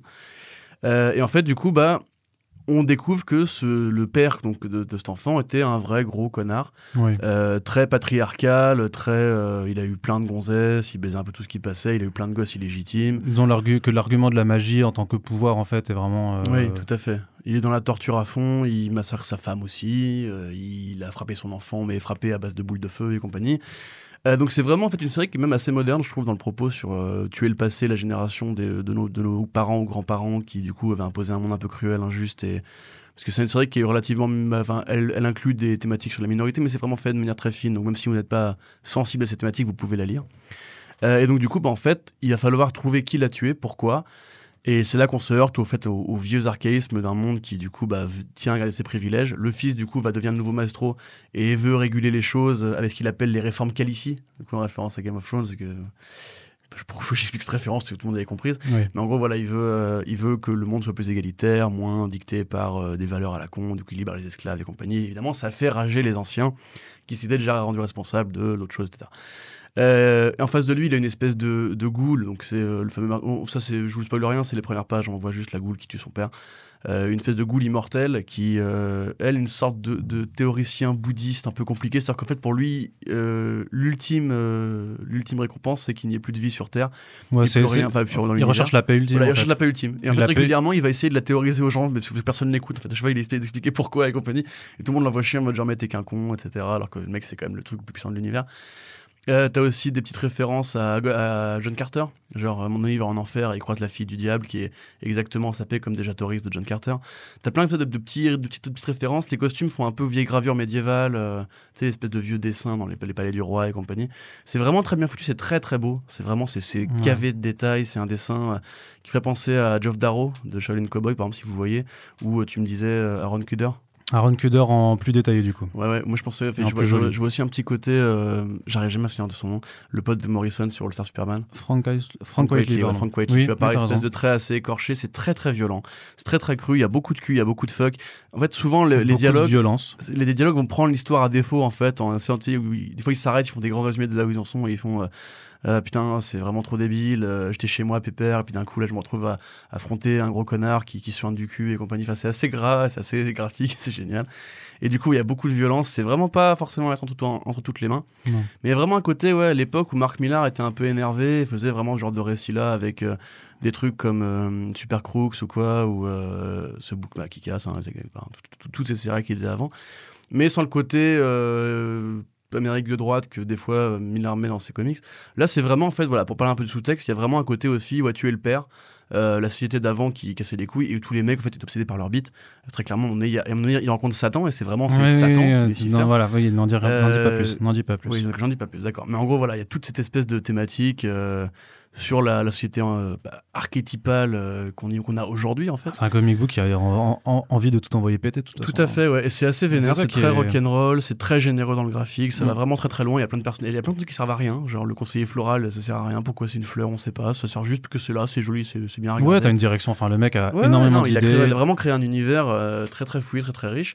Et euh, ouais, il y a un côté vraiment les comics britanniques de l'époque de la British Invasion, tu vois, genre euh, il y a un peu de 2000 AD, il y a un peu ce que c'est un peu punk insolent. euh. C'est vraiment très très bien, c'est très très beau à regarder. Les couleurs d'F.T. Ward sont absolument merveilleuses. Encore une fois, voilà, juste si vous aimez pas trop les quéquettes et les, visages qui explosent, c'est peut-être pas pour vous. Mais je pense que tout le monde aime les quéquettes et les visages qui explosent, donc il n'y a pas de raison que ça ne vous plaise pas. Surtout toi, Arnaud, qui, hein, les deux. Bien sûr. Oui, voilà. Euh, du coup, voilà, c'est vraiment génial. Et pour le coup, si, si plutôt que de proposer systématiquement à Mark Millar de faire des films euh, basés sur ses comics, on peut proposer à Steve Cross, qui du coup, Steve Cross, pardon, qui du coup, comme tu le disais, a des liens dans le cinéma depuis assez longtemps, en tant que concept artiste et storyboarder, puisqu'il travaille sur Matrix et compagnie. Faites un film sur ce genre de propriété complètement taré, complètement euh, folle, qui regorge de plein d'idées, plein C'est de rebondissements. inadaptable. C'est grave adaptable. C'est en, en termes de, de comédie tarée, euh, fonce D et compagnie, ce serait grave adaptable, mec. On a fait des progrès c'est- là-dessus C'est beaucoup trop riche visuellement, je pense. Moi, je pense que tu mets Dan Harmon et Seth Rogen et. euh, Non, mais en animé alors. euh, non, à l'écriture, il- il Non, mais je veux dire l'adaptation en animé, pas en live action. Ouais, bah déjà, ce serait une bonne chose, mais juste un film là-dessus, ce serait aussi très bien, tu vois. En vrai. euh, C'est vrai que c'est un peu Rick and Morty dans l'esprit, non quand de ouf, de Mm. ouf, carrément. En Enfin, fait. c'est juste, c'est peut-être plus. Enfin, c'est moins déprimé que Rick and Morty. Parce qu'il y a beaucoup moins Ouais. sur les collections de compagnie. Mais c'est tout aussi genre. euh, j'avais, j'avais tweeté ça à l'époque. J'avais dit euh, c'est un niveau de parentalité, Rick and Morty, son père et lui. En fait, c'est vraiment euh, le côté enfant traumatisé, PTSD et compagnie. Donc, il y a aussi un. Je pense qu'il y a un peu de biographie là-dedans de Steve Cross, peut-être Mhm. par rapport à son daron à lui. Mais Bah, coup, ça parle beaucoup de child abuse. Oui, quoi, carrément, carrément, carrément. Il y a aussi bon, des références à Seigneur des Anneaux et compagnie. Enfin, c'est- et oui, donc à Game of Thrones, c'est vraiment c'est génial. Euh, il y a aussi une vraie critique de la société américaine par rapport au consumérisme, au, au Walmart et compagnie. Ouais. Et ouais, faut- tout est bien en fait dedans. J'ai vraiment pas de reproche à lui faire. C'est encore euh, la review coup de cœur. Ouais. Du coup, ce sera le- en attendant c'est cas coup de cœur euh, pour ce numéro 1. Et lisez-le en VO si vous voulez, achetez-le en VF si vous avez envie de soutenir l'artiste. euh, voilà, Faites-vous kiffer. Ouais, il y aura un TPB prochainement, et puis comme dit, le, le titre arrivera tôt ou tard en VF, et comptez sur nous pour vous en reparler à ce moment-là, de toute façon. parle. Puisqu'on fait du forcing sur les trucs qu'on kiffe. Le C'est prochain comme numéro, ça. c'est toi qui choisis. du coup. Et oui, oui, bien sûr. Du coup, on va terminer, enfin, on va terminer, non, on, a, on, a, on, en- on Deux embraye la, voilà, la seconde partie du, euh, de ce Fresh Starts avec deux autres actualités qu'on va aborder.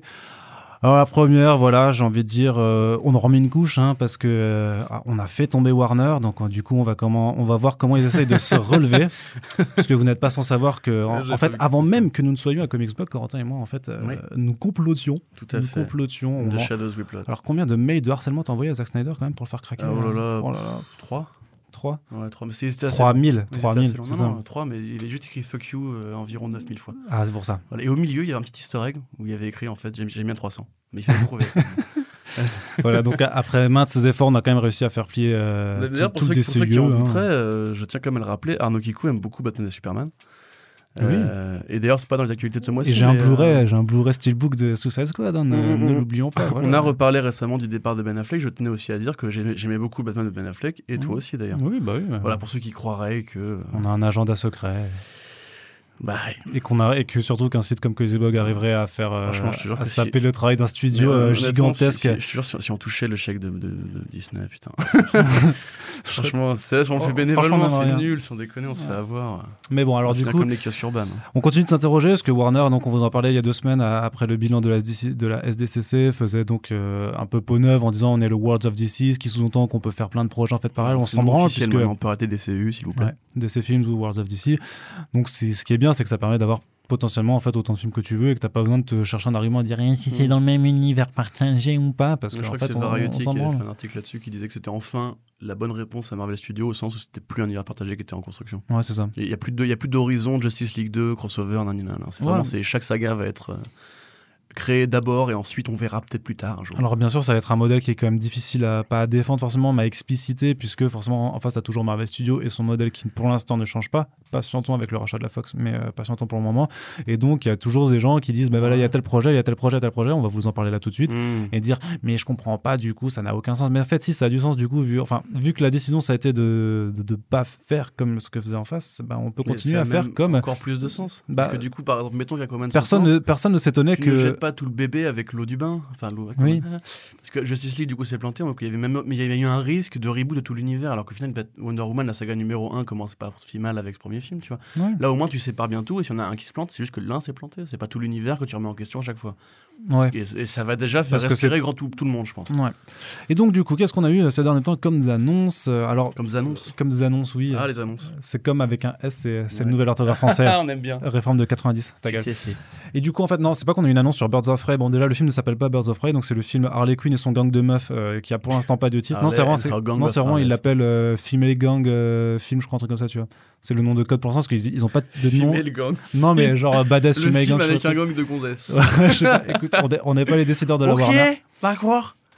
Le truc avec les gros S là qui, Et qui se tapent dessus. Et oui. Bref, donc ce film, qui bien Archie et ses potes pour Riverdale.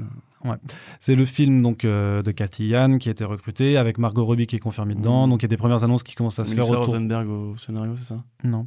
C'était pas celle de NWA Enfin, euh, Straight, Outta- Compton Ouais, mais elle s'appelle pas Melissa Rosenberg. C'est pas elle Bon, ok, je confonds, excusez-moi. Ouais, euh, on n'a pas nos fiches, euh, nos petites fiches euh, sur nous. pardon.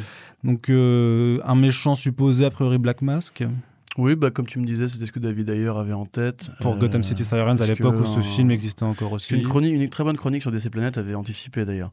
Euh, je sais plus qui c'est qui avait écrit ça, mais c'était c'était bien écrit. Sûrement un sale con à la solde de Disney. Ouais, probablement. Mais du coup, ouais, Black Mask, pourquoi pas? Personnellement, en fait, comme j'avais dit dans, dans les commentaires de l'article, Black Mask, en fait, me dérange pas à partir du moment où il est assez imposant. Enfin, ça dépend comment tu le prends. hein. En vrai, il a, jamais, il a jamais trop brillé, Black Mask. À part la première fois où il est apparu. Et Bah, dans, quand, il, quand il bute spoiler quand même. Games. euh, Oui, mais à part ça, je veux dire, il a quand même pas un grand arc comme ont des, des, des Killing Joke ou ont des Batman, enfin, bah, Two-Face d'ailleurs, quel grand arc il a, Two-Face. Oui, donc, je. Excusez-moi. Celui-là, celui-là, tu Donc tout à fait, j'aime beaucoup Two-Face. Donc euh, ouais, en fait c'est un vilain qui peut à la fois être pourri ou être super bien selon comment tu le prends. Si tu le prends comme vraiment un, psy- un- un psychopathe, un sociopathe, euh, comme a fait John Valentine sur Catwoman, ça peut être très bien.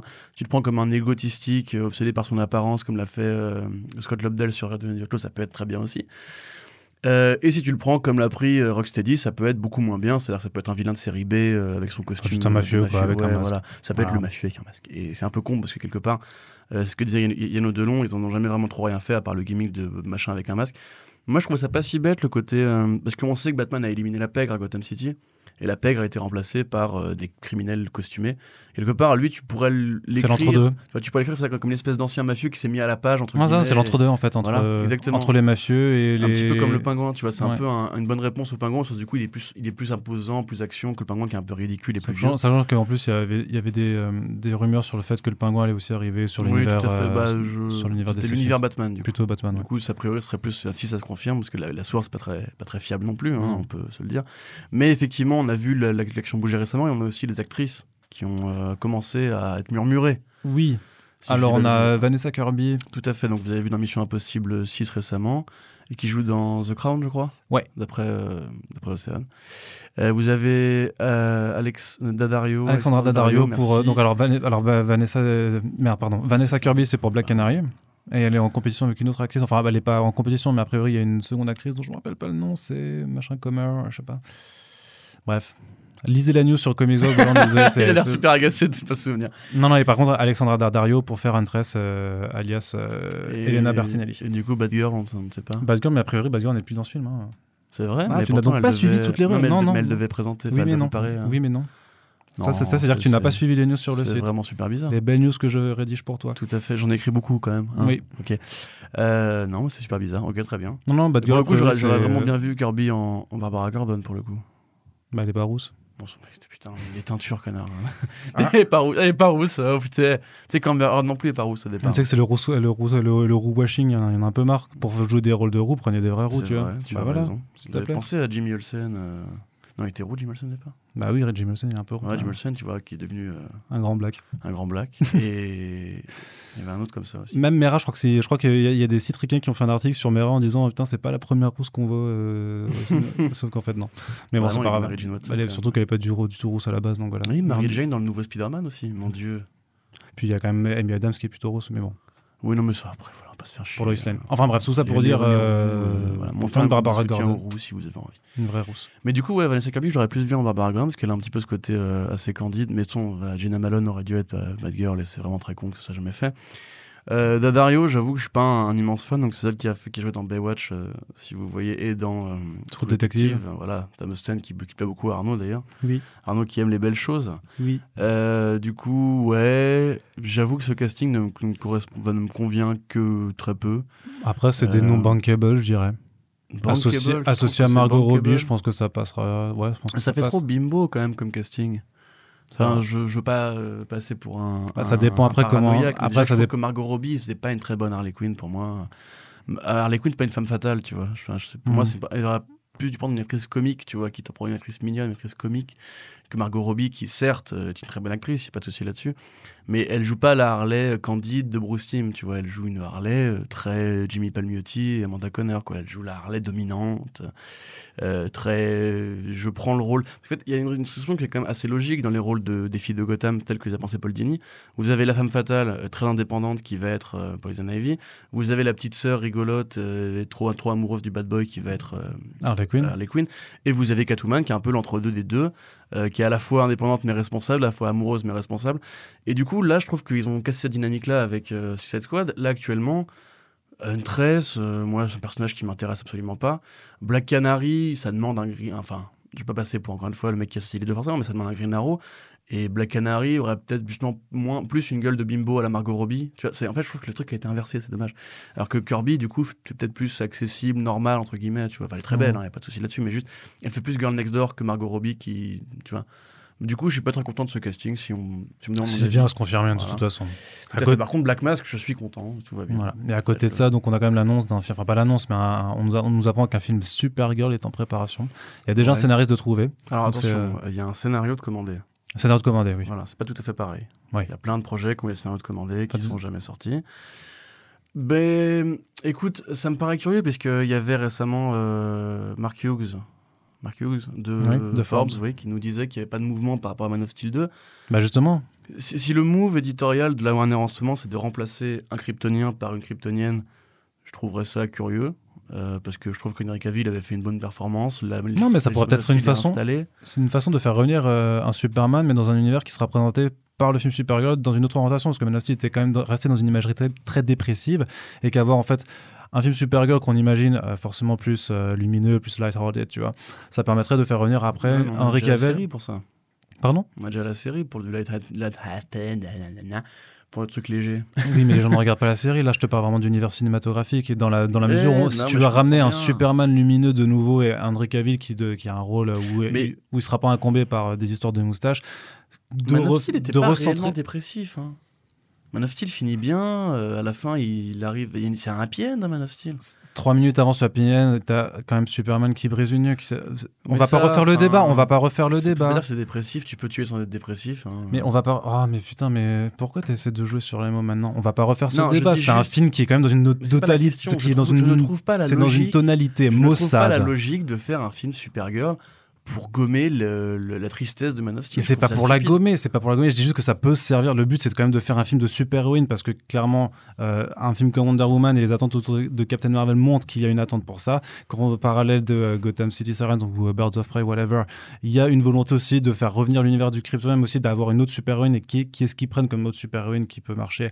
C'est Supergirl parce que la série a quand même déjà un public. Et donc les gens sont euh, au courant de l'existence de cette super-héroïne et que moi je dis juste que en parallèle si ça permet de refaire revenir un peu l'univers de Superman sur grand écran et de, justifier le fait que l'ensemble soit vachement quand même plus léger et de pouvoir ramener ensuite un, un Henry Cavill qui, est, qui, est, euh, qui a plus les traces du Snyderverse derrière lui why not tu vois c'est c'est juste ça de, que je le vois en termes de stratégie mais c'est de la spéculation le but c'est peut-être juste de faire un film de super-héroïne avec Supergirl parce que Supergirl c'est quand même un personnage cool c'est tout tu vois Moi, je ne suis pas d'accord avec ça personnellement, mais euh, ah, ah, rien de ce que tu as dit en fait. Je, tout, est, tout me paraît euh, non, tu vois. C'est Supergirl, c'est pas un personnage qui est cool. Euh, c'est un personnage qui est un copycat féminin de c'est un, d'un super c'est héros. un quatrième Corentin d'émission quand mais même aujourd'hui enfin, je veux dire, tous les super-héros à une époque avaient cette espèce de, de mode d'avoir leur famille à eux. Ils avaient tous une espèce de contrepartie féminine. Supergirl, je ne peux pas te citer à part Supergirl Femme Krypton de Jeff Loeb. euh, Mais c'est pas une question de féminin masculin. C'est une question. being Je, super je ne vois pas le matériel euh, intéressant à exploiter là-dedans, en fait. Bah, Supergirl being super de Mariko Tamaki et Joel Jones. Oui, ça c'est mais, mais ils font pas faire ça. Bah, why not? C'est encore une origin story, euh, ça serait dans le même univers que Superman en plus. Du coup, elle connaîtrait le Kryptonien. Là, c'est quand même assez différent. Enfin, je sais pas. Après, ça dépend comment ils le font. Worlds of DC, mon gars. Mais, mais c'est ça, Tu peux c'est tout pareil. la- du coup, l'interrogation suivante, c'est pour moi, les mettre dans le même univers, ça n'a pas de sens parce que Krypton, la fin, les- la destruction de Krypton dans le premier ne laisse pas entendre qu'il y aura un. Si, parce que rappelle-toi qu'il y oui, avait les un... comics de Legendary, je sais bien. Non, mais même pas ça. T'as un plan dans Man tu vois le deuxième sarcophage qui est ouvert et donc tu supposes qu'il y a quelqu'un d'autre qui a Oh, survécu. attends, mais ça, bon, c'est vraiment le pire backdoor pilot du monde s'ils font ça. On non, après, voilà, bon. écoute, moi personnellement. Moi, ce que je te dis, je- c'est Worlds of DC. Je considère qu'il y a d'autres priorités qu'un film Supergirl. Euh, c'est très bien de leur mettre des héroïnes et je- j'encourage tout film de super-héroïne de mes voeux, mais il faut aussi ça- pas le faire juste pour le fait de le faire. Euh, il faut aussi trouver, entre guillemets, que, un potentiel au projet de film en lui-même qui va avec. Euh, Après, c'est peut-être juste l'idée, c'est juste, euh, on a commandé un scénario, bon, on va le lire je et pense ça se trouve, c'est ça, ça. va être trop Je bien. pense et- que c'est ça, c'est ce que le Marvel aussi en ce moment. Ils, ils cherchent de nouvelles pistes, ils commandent différents trucs à droite à gauche. Pas forcément y voir une annonce, une officialisation de quoi que ce soit.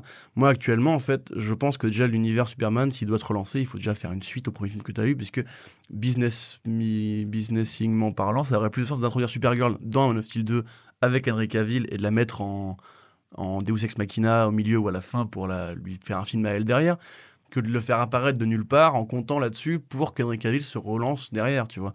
Après, voilà, c'est une théorie comme une autre, mais euh, tu vois, je pense qu'il y aurait plus de potentiel à faire une franchise sur Harley Quinn derrière. Ou le film Bad Girl, qui, pareil, pas de nouvelles. Et en plus, il est plus dans Harley, c'est trop, trop chelou. Donc euh, voilà, enfin, en plus, Supergirl, moi, c'est pas un personnage que, j'ai dans mon- que je porte dans mon cœur. Euh, tu as un copycat de Superman, euh, plus légère et plus candide, mais déjà, j'aimerais bien avoir un bon film Superman, comme l'était Man of Steel, mais que ça arrête d'être une exception, tu vois, que de temps en temps, il y a un truc Superman qui soit bien, et qu'après, on dit, ah non, attends, on va rien faire avec pendant 10 ans. C'est ce qui se passe en ce moment, tu vois. Et Genre, du coup, dans la série Supergirl, ils le mettent, mais très clairement, la, la CW a pris Supergirl, parce que, enfin, la CBS, parce qu'ils pouvaient pas avoir Superman, tu vois, si- sinon ils auraient fait Superman. C'est quand même vachement plus vendeur. Du coup, moi, j'aimerais bien juste une suite à Man of Steel et qu'on arrête de commander des scripts à la con euh, pour suivre des tendances à la con. Et du coup, tu seras ravi d'apprendre qu'il y a un film d'animation qui arrive du côté de chez Warner et pas n'importe lequel, hein, parce que c'est un film euh, Super Pets, les super animaux, donc qui va mêler les, euh, bah, les animaux de compagnie des super-héros tels qu'on les connaît, c'est-à-dire il y a Crypto, le super chien.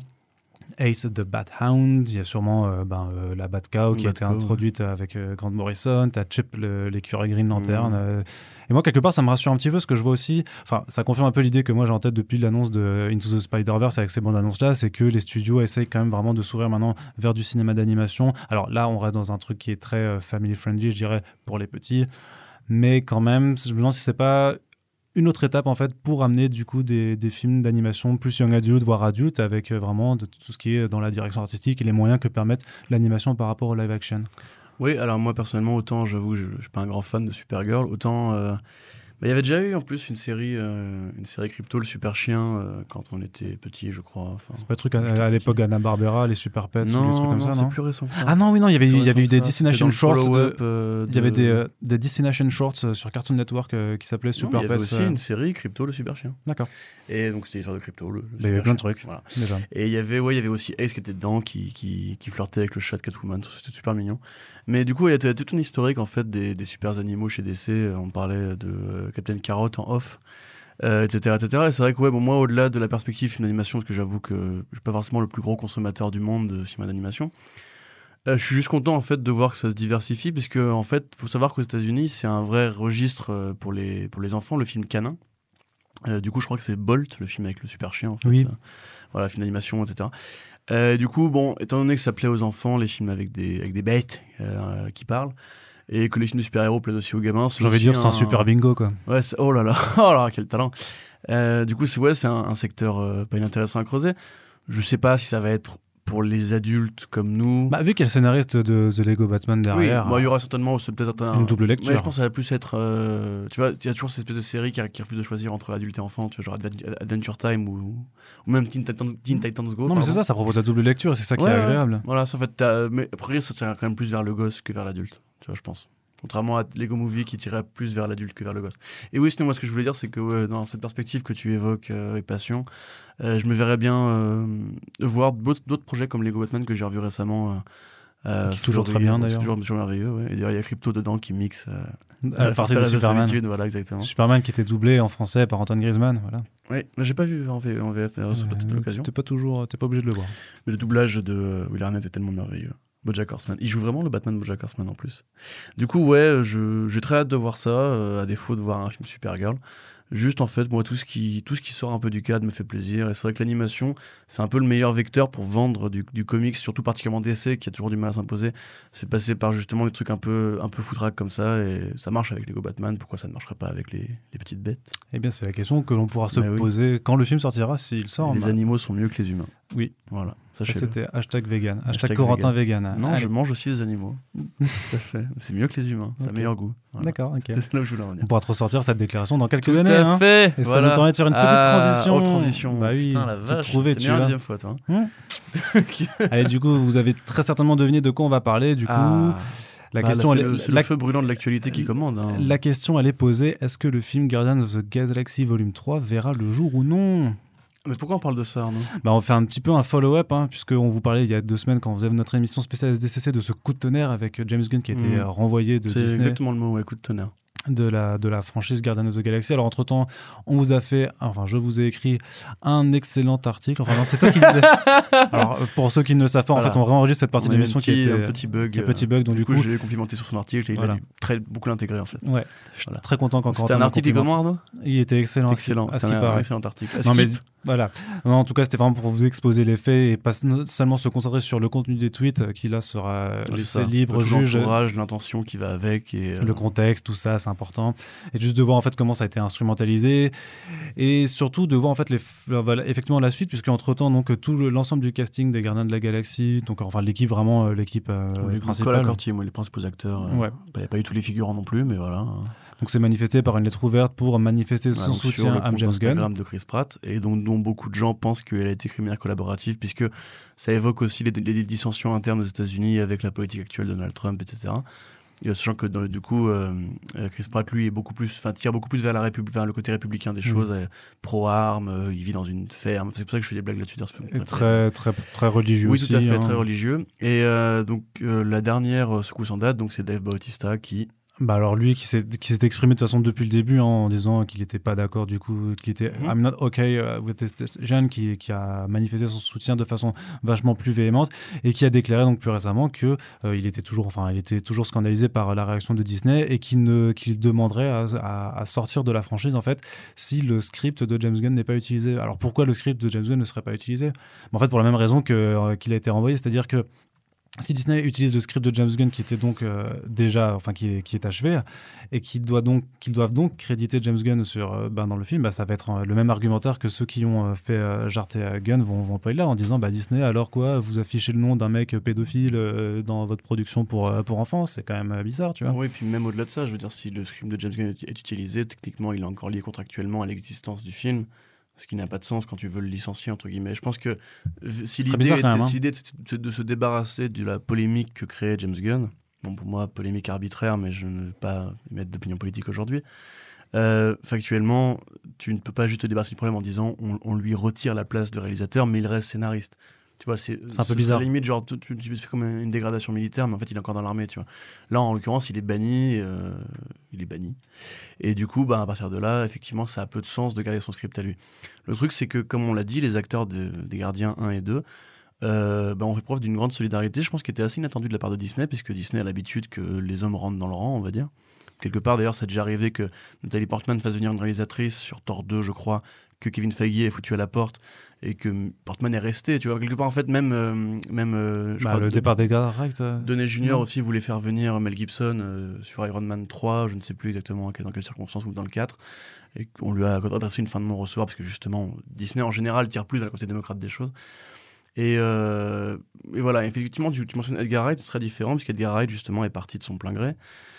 Et euh, le fait est que James Gunn, en fait, du coup, pose une question sur la place des, metteurs en scène chez Disney, puisque quelque part, il a été viré un peu comme un malpropre, euh, quel qu'ait le contenu de ses tweets. La vérité juridique, c'est qu'actuellement, si James Gunn attaquait Disney, il pourrait. Euh, il pourrait. Le problème, c'est que, comme on l'a dit dans une version précédente de ce podcast qui n'existe plus, malheureusement, il y a une réalité à Hollywood qui est la même réalité que, que vous pouvez encourir tous les jours si d'aventure vous êtes licencié et que vous trollez votre employeur, votre ex-employeur sur le web. Euh, si ces, contenus sont d'apparence publique, notre employeur suivant va évidemment se dire que vous êtes une forte tête, une tête brûlée, et qu'il n'a pas forcément envie, de créer un rapport de collaboration avec vous. C'est triste, mais c'est comme ça. On risque d'avoir un rapport de force, du coup. Tout à fait. Et de même que quand vous allez à un entretien d'embauche et qu'on vous demande pourquoi vous avez démissionné de votre entretien de boulot, vous n'allez pas dire parce que le patron était un gros sac à merde. c'est généralement pas ce que les recruteurs aiment entendre. Donc de la même manière, Gunn a fait le beau joueur euh, pour ne pas devenir un nouveau Josh Trank, donc qui avait été du coup blacklisté du système après avoir révélé les actions de la Fox sur le montage des Fantastiques, enfin de Fantastic, comme disent Honest Trailer. Euh, du coup, là, actuellement, le problème n'est pas tellement du côté de James Gunn, le problème est plus en fait du côté que le film euh, ne peut plus utiliser son script. Tout ah, techniquement, il peut, mais. Euh, tout en, du coup, en fait, devant, soit, en fait, soit ils doivent assumer de forcer Bautista à aller au tournage, ce que personnellement, je pense qu'ils ne le feront pas. Soit ils s'arrangent pour le tuer dans Avengers 4, enfin, pour ne pas le faire revenir dans Avengers 4 soit, et du coup, ce serait très bizarre parce que du coup, le troisième film, etc., soit, entre guillemets, il s'arrange pour faire une espèce de course folle et proposer une grosse somme à Bautista pour l'obliger à rester, ou bien, l'option qui est la moins, envisageable selon moi, c'est qu'il aura embauche Gunn dans la foulée. Alors, tout ça pose de sérieuses questions. Déjà, il faut savoir que le planning de tournage est déjà calé ça fait déjà un la production devait commencer en ce moment même avec un tournage euh, prévu pour la fin de l'année, début d'année prochaine. Comme je l'expliquais euh, auparavant. Euh, Attends, je te fais juste une parenthèse, sachant que l'avantage qu'a Disney quand même par rapport à, ce film-là, c'est qu'il n'y avait pas de date officialisée. C'est-à-dire que Gunn avait répété à plusieurs reprises, ça va venir en 2020, donc c'était prévu pour 2020. Ils n'ont pas de mois, ils n'ont pas de truc. Donc techniquement, ils peuvent, ils peuvent jouer là-dessus. Voilà. Maintenant, ce qu'il faut dire aussi, c'est que quand tu cales un, agenda de tournage, c'est Guillermo del Toro qui expliquait ça. C'est un petit peu pour ça qu'il s'est barré de Pacific Rim 2 il y a différents studios qui sont en concurrence par rapport aux dates de tournage. Et d'ailleurs, on voit bien qu'en ce moment, ça tourne beaucoup, puisque vous avez Bloodshot qui est parti en tournage, etc. etc. Euh, vous avez Spider-Man 2 aussi qui a commencé. Du coup, en général, on va dire que c'est assez compliqué de caler un jour avec toutes les grosses productions qui existent aujourd'hui. Du coup, vous payez et vous payez une avance aussi pour les jours de retard éventuels. C'est une sécurité normale que tous les, studios, les plateaux demandent. Parce que les plateaux ne sont pas tous détenus par, par, des studios. Euh, du coup, forcément, là, actuellement, Disney perd de l'argent. Disney doit aussi penser au fait que les acteurs sont liés par contrat et que s'ils ils annulent le film, il faudra qu'ils les licencient ou qu'ils les calent ailleurs, parce qu'ils ont signé pour plusieurs films, ils ont signé pour un nombre de films euh, délimité, qui du coup bah, devrait être 6, si je dis pas de bêtises, puisque, enfin 5, pardon, si je dis pas de bêtises. Euh, du coup, là, actuellement, si jamais ils annulent le film, il faudra qu'ils remboursent une partie de, leur coût de leur cachet euh, aux acteurs. quoi. Est-ce qu'ils pourraient l'annuler pour les faire venir dans un autre film, du coup? Bon, ce serait très possible. Je pense que par exemple euh, Sébastien Stan, qui euh, a priori au départ avait été pensé pour être le remplaçant de Steve de, de Chris Evans euh, après son départ des Captain America, à mon avis ils l'ont calé par la fin de Black Panther, tu vois, pour le, pour lui caler un creux, on va dire, tu vois, enfin, Mm. et différents trucs comme ça. Même, je pense pas que Civil War devait avoir une influence aussi importante avec, avec le Winter Soldier. Enfin bref, tu vois ce que je veux dire. Donc en résumé, là actuellement, il y a donc différentes options, toutes mauvaises pour Disney. Il n'y a, a pas de solution Euh, heureuse à cette histoire. Et, et la dernière option étant donc de ré- euh, réembaucher un illustrateur qui passera derrière James Gunn, en comprenant que là, encore une fois, James Gunn a des millions de gens qui le soutiennent, et des millions de gens qui vont le défendre sur les internets tous les jours, qui vont signer des pétitions, etc. Et que donc, pour le nouveau metteur en scène qui va venir, déjà, il faudra qu'il travaille très vite, Mm. avec un script réécrit, donc qui devra du coup considérer que Drax n'est plus dans l'équation. Par exemple, ouais. Voilà. Euh, et tout ça, du coup, pour un métrage qui sera forcément mal accueilli par les fans des deux premiers, parce que ça reste des gens relativement fidèles euh, à l'écriture et au style de James Gunn. C'est un qui a créé un, un style assez empathique dans ces deux films. Du coup, on est attaché à l'équipe et compagnie. Et donc, du coup, bah, c'est un vrai problème. Et puis un réalisateur qui va prendre sur la gueule toute la pression en fait par. mais on n'a euh, qu'à voir bah, à, à quel point euh, le départ d'Edgar Wright continue d'impacter Ant-Man and the Wasp, tu vois. Beaucoup de gens disent euh, la franchise n'était pas partie comme ça. Mm. Et ce que ce qu'a fait Peyton Reed et Adam, ce qu'ont fait Peyton Reed et Adam McKay euh, a, sac- a sacrifié une belle vision potentielle qu'on n'aura jamais. Donc là déjà, il faut s'imaginer que c'est pire. Regarde Justice League avec Joss Whedon. C'est pareil. On va reprendre une franchise qui a été créée et qui appartient tellement à James Gunn qu'il a écrit la scène de fin de Thor euh, The Dark World où on voit le collectionneur. Et il l'a filmé aussi. Il a filmé, enfin il a écrit les scènes il a des écrit tous Guardians les dialogues dans, euh, dans Infinity, War. War. Donc Mm. là, du coup, toutes les scènes des, des gardiens qui probablement devaient être écrites pour Avengers 4 aussi, parce qu'ils ont été tournés dos à dos, Ouais. vont encore être du James Gunn. Et parce que Gunn sera au script, enfin Voilà. il est au générique de, déjà tourné, de en Avengers plus. 4 quoi. Et puis c'est déjà tourné. enfin, donc non, mais il, c'est- il- il a écrit les scènes d'Avengers 4.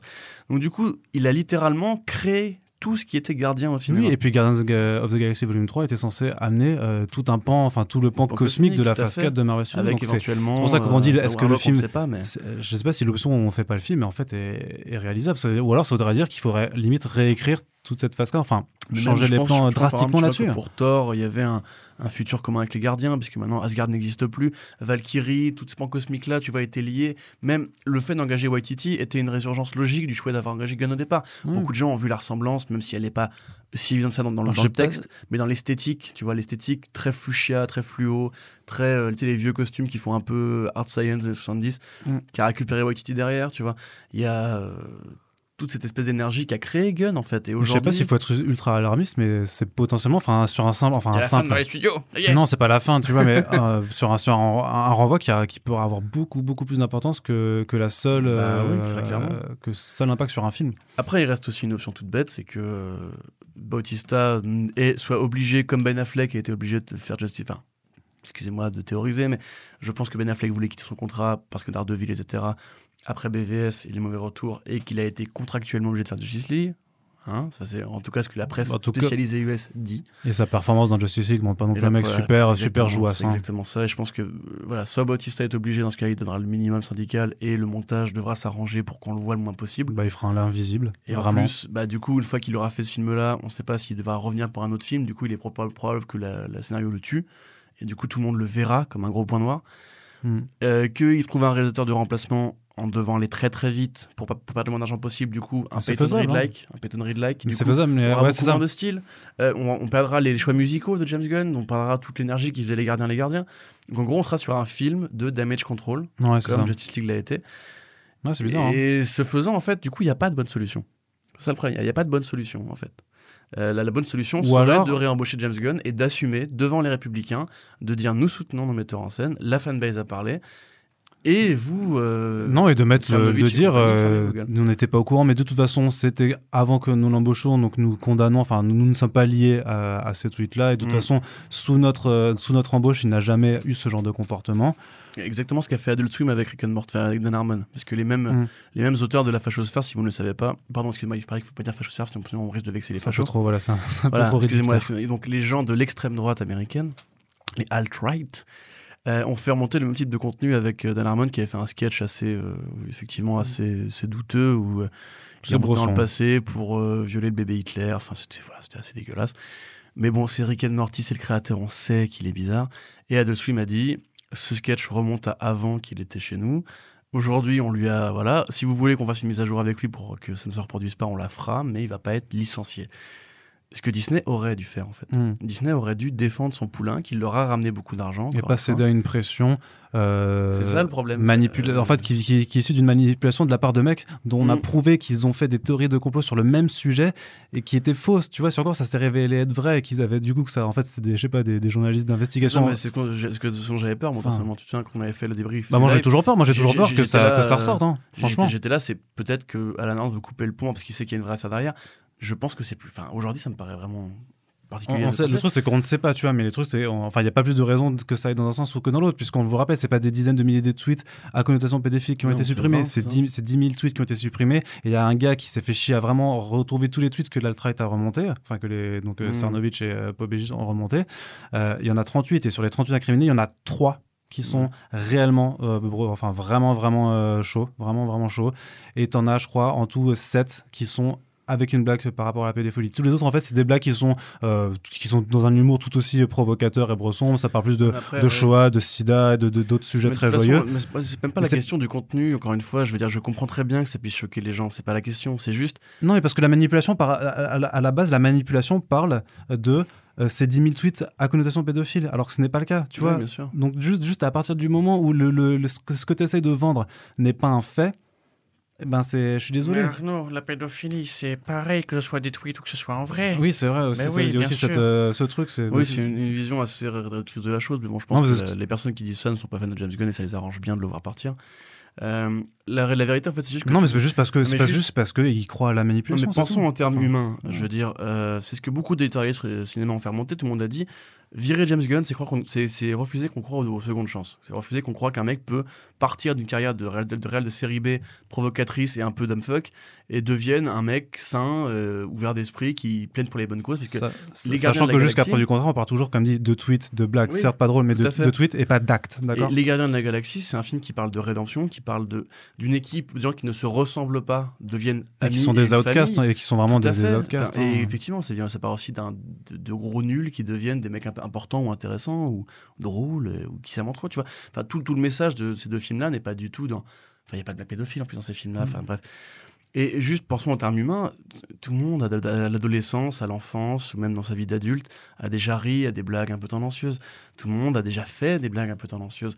Euh, à une époque, euh, les gens considéraient que quand il y avait des blagues sur. euh, dans Friends ou quoi, sur le fait que les meufs étaient un peu toutes des nymphos, etc., ça faisait rire les gens. Et je dis pas que c'est bien, au contraire, euh, loin de moi l'idée, je pense qu'il faut aller vers le mieux, qu'il faut justement assainir cet esprit d'époque, etc. Mais la vérité, c'est que les gens qui font la morale aujourd'hui ont juste la chance de ne pas avoir posté ce genre de blague-là sur Internet. C'est ça qu'on fait reproche à. Et comme on tu sais, j'avais Oui, mais- parlais de Black Mirror dans les commentaires. C'est vraiment ça le truc, c'est que en fait, grâce maintenant à Internet, on peut sonder le passé honteux que tout le monde a. euh, ou même que tout le monde a ou n'a pas. Il y a plein de gens qui peut-être ne l'ont pas, je ne sais pas. Oui, En tout cas, s'il fallait faire un vrai tri, je pense que tout- beaucoup d'autres réals de Marvel seraient concernés. Euh, oui, puis enfin, on, en reparle du passé de Robert Downey Jr. Et voilà, Robert Downey Jr. Enfin, ne correspond pas du tout aux valeurs de Disney. C'est un ancien toxicomane qui a été di- di- di- diagnostiqué comme manipulateur et comme pervers narcissique, euh, qui très, part- enfin, très particulièrement euh, a eu justement cette carrière qui, qui ressemblait à son personnage Tony Stark. C'est pour ça qu'on l'a pris et on a pris James Gunn parce que justement il avait une carrière hors norme et qu'il fallait un mec qui, cor- qui corresponde à l'esprit gardien de la galaxie, des gros nuls qui font une success story. Tu vois, enfin c'est comme encore une fois, euh, Adult Swim ne peut pas dire là du but en blanc nous, savions, nous ne savions pas que Dan Harmon était un gros taré et un pervers, tu vois, parce qu'en vrai, c'est pour ça qu'ils l'ont pris. C'est parce que sa création bizarre lui ressemble, et c'est pour ça qu'on aime Rick and Morty et qu'on aime Parce qu'il y a plein de créatifs qui doivent justement dépasser Voilà, des limites et qui une Ils réussissent pas tout le temps, mais curieuse, qui a accouché de beaucoup de merde, ça on peut le dire. Euh, Il y a souvent beaucoup de merde dans, la- dans les, les travaux de jeunes artistes, même les mecs de South Park ont fait des, des trucs un peu dégueulasses avant avec Hitler et compagnie. Mais euh, ils ont fait South Park ensuite, tu vois, c'était bien. Et c'est pour ça qu'on les aime, tu vois, parce que c'est des, des bizarres qui créent des trucs bizarres qui nous plaisent. Leur reprocher maintenant d'avoir eu un humour débile, encore une fois, c'est que ce n'est que de l'humour. C'est- de l'humour de merde, mais il n'y a pas de. En tout cas, je, pour ce qu'on sait, il n'y a pas d'actes délictueux qui vont avec. Non. Et je suis désolé, mais ça me paraît vraiment être une espèce. J'aime pas utiliser ce terme parce que je sais que c'est ce qu'emploient les, les, enfin, c'est ce qu'emploient les mecs comme Tex ou compagnie qui se défendent d'avoir des vrais comportements sexistes ou racistes ou Rosanne et compagnie. Ah, alors que ça pourrait- c'est qualifié de vrais problèmes. Mais là, en l'occurrence, on est vraiment sur une espèce de diktat de la pureté où tu ne dois pas, tu ne dois rien avoir d'incriminant dans ton passé. Mais il faut aussi comprendre que derrière les vrais racistes, derrière les vrais sexistes, derrière les vrais mecs qui ont des vraies casseroles et des vrais procès au cul, t'as aussi juste des gens qui ont un humour de merde. Et Mais moi, j'ai un humour de merde, je fais régulièrement des vannes de merde. Bon, j'essaie de maintenant minimiser certains Donc tu sujets. les tweets pas, quoi.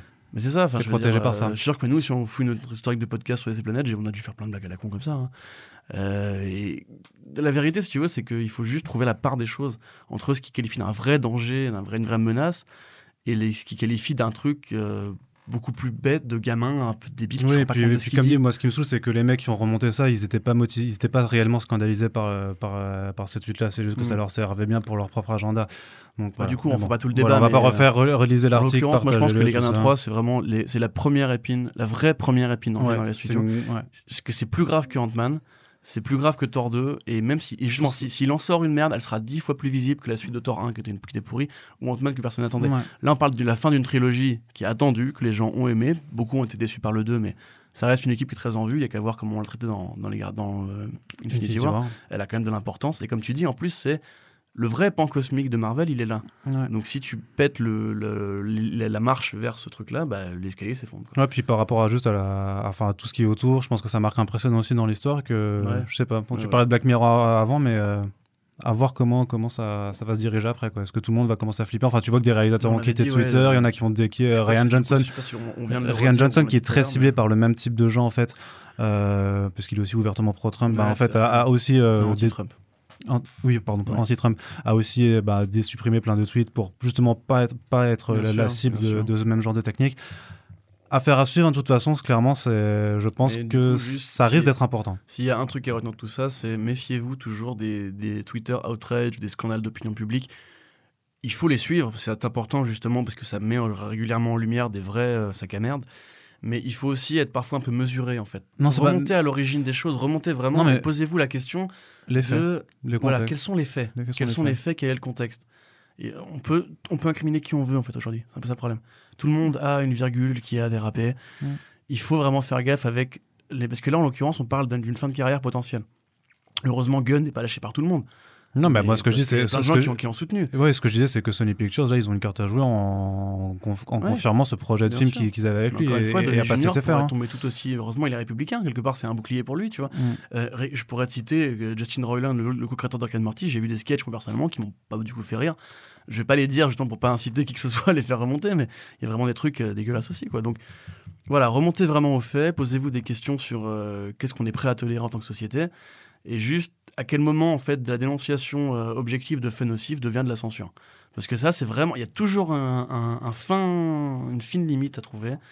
Et quand elle emporte justement des projets comme ça et qui vont coûter des millions et peut-être entière, et ça devient euh, sérieux. Ouais. Voilà. Et comme quoi la nuance, enfin, la- enfin c'est pas que la nuance, mais oui, oui, le recul, la nuance. La nuance fait, sur Internet, le- a toujours le- du mal, hein. Ouais, non, c'est. Bref, voilà. À s'imposer. Allez, Voilà. on Allez. y reviendra de toute façon très certainement dans les prochains Oui, mois à suivre. très hein, possible. En fonction, en fonction des développements. crois Ouais, j'ai l'impression. Bizarre- bizarrement. Et du coup, bon, on vous remercie de- d'avoir passé du temps, euh, autant de temps à nous écouter. J'espère que vous avez pris du plaisir à nous écouter, autant que nous, on a passé à l'enregistrer, même si effectivement on a dû réenregistrer cette petite petit, partie, voilà, mais vous ne le savez pas. Voilà. fatigué à la fin, excusez-nous si c'est un peu débordé. Ouais, effectivement. En tout cas, euh, on vous le répétera jamais assez. Si vous kiffez cette émission, si vous kiffez les articles, les podcasts de Comics Blog, le contenu, partagez-les, s'il vous plaît, c'est important. Il faut vraiment qu'Internet, ça devienne une zone où on partage ce qu'on aime plutôt que ce qu'on déteste. C'est vraiment parce que sinon, ça crée un climat nocif et qui ne fait avancer personne. Donc, même si parfois on est salé, bien entendu, hein, euh, on n'est on pas parfait là-dessus. Ouais. Mais quand même, on essaie de mettre en avant ce qui nous plaît. Et, et- et faites-le aussi, tout simplement. Parce que parce qu'en fait, euh, bah, on a pas reçu notre chèque de Disney. Ouais. donc euh, voilà, on a besoin de votre soutien là-dessus. sûr. Alors, Et- que là, on va pas on va pas le recevoir en plus en ce moment. Ouais, bah, clairement. C'est voilà, clair. Allez, du Warner, coup, c'est trop bien, envoyer de l'argent. C'est ça. Allez, du coup, on va remercier en tout cas d'être là et on vous dit à très bientôt pour le prochain podcast. Salut. Salut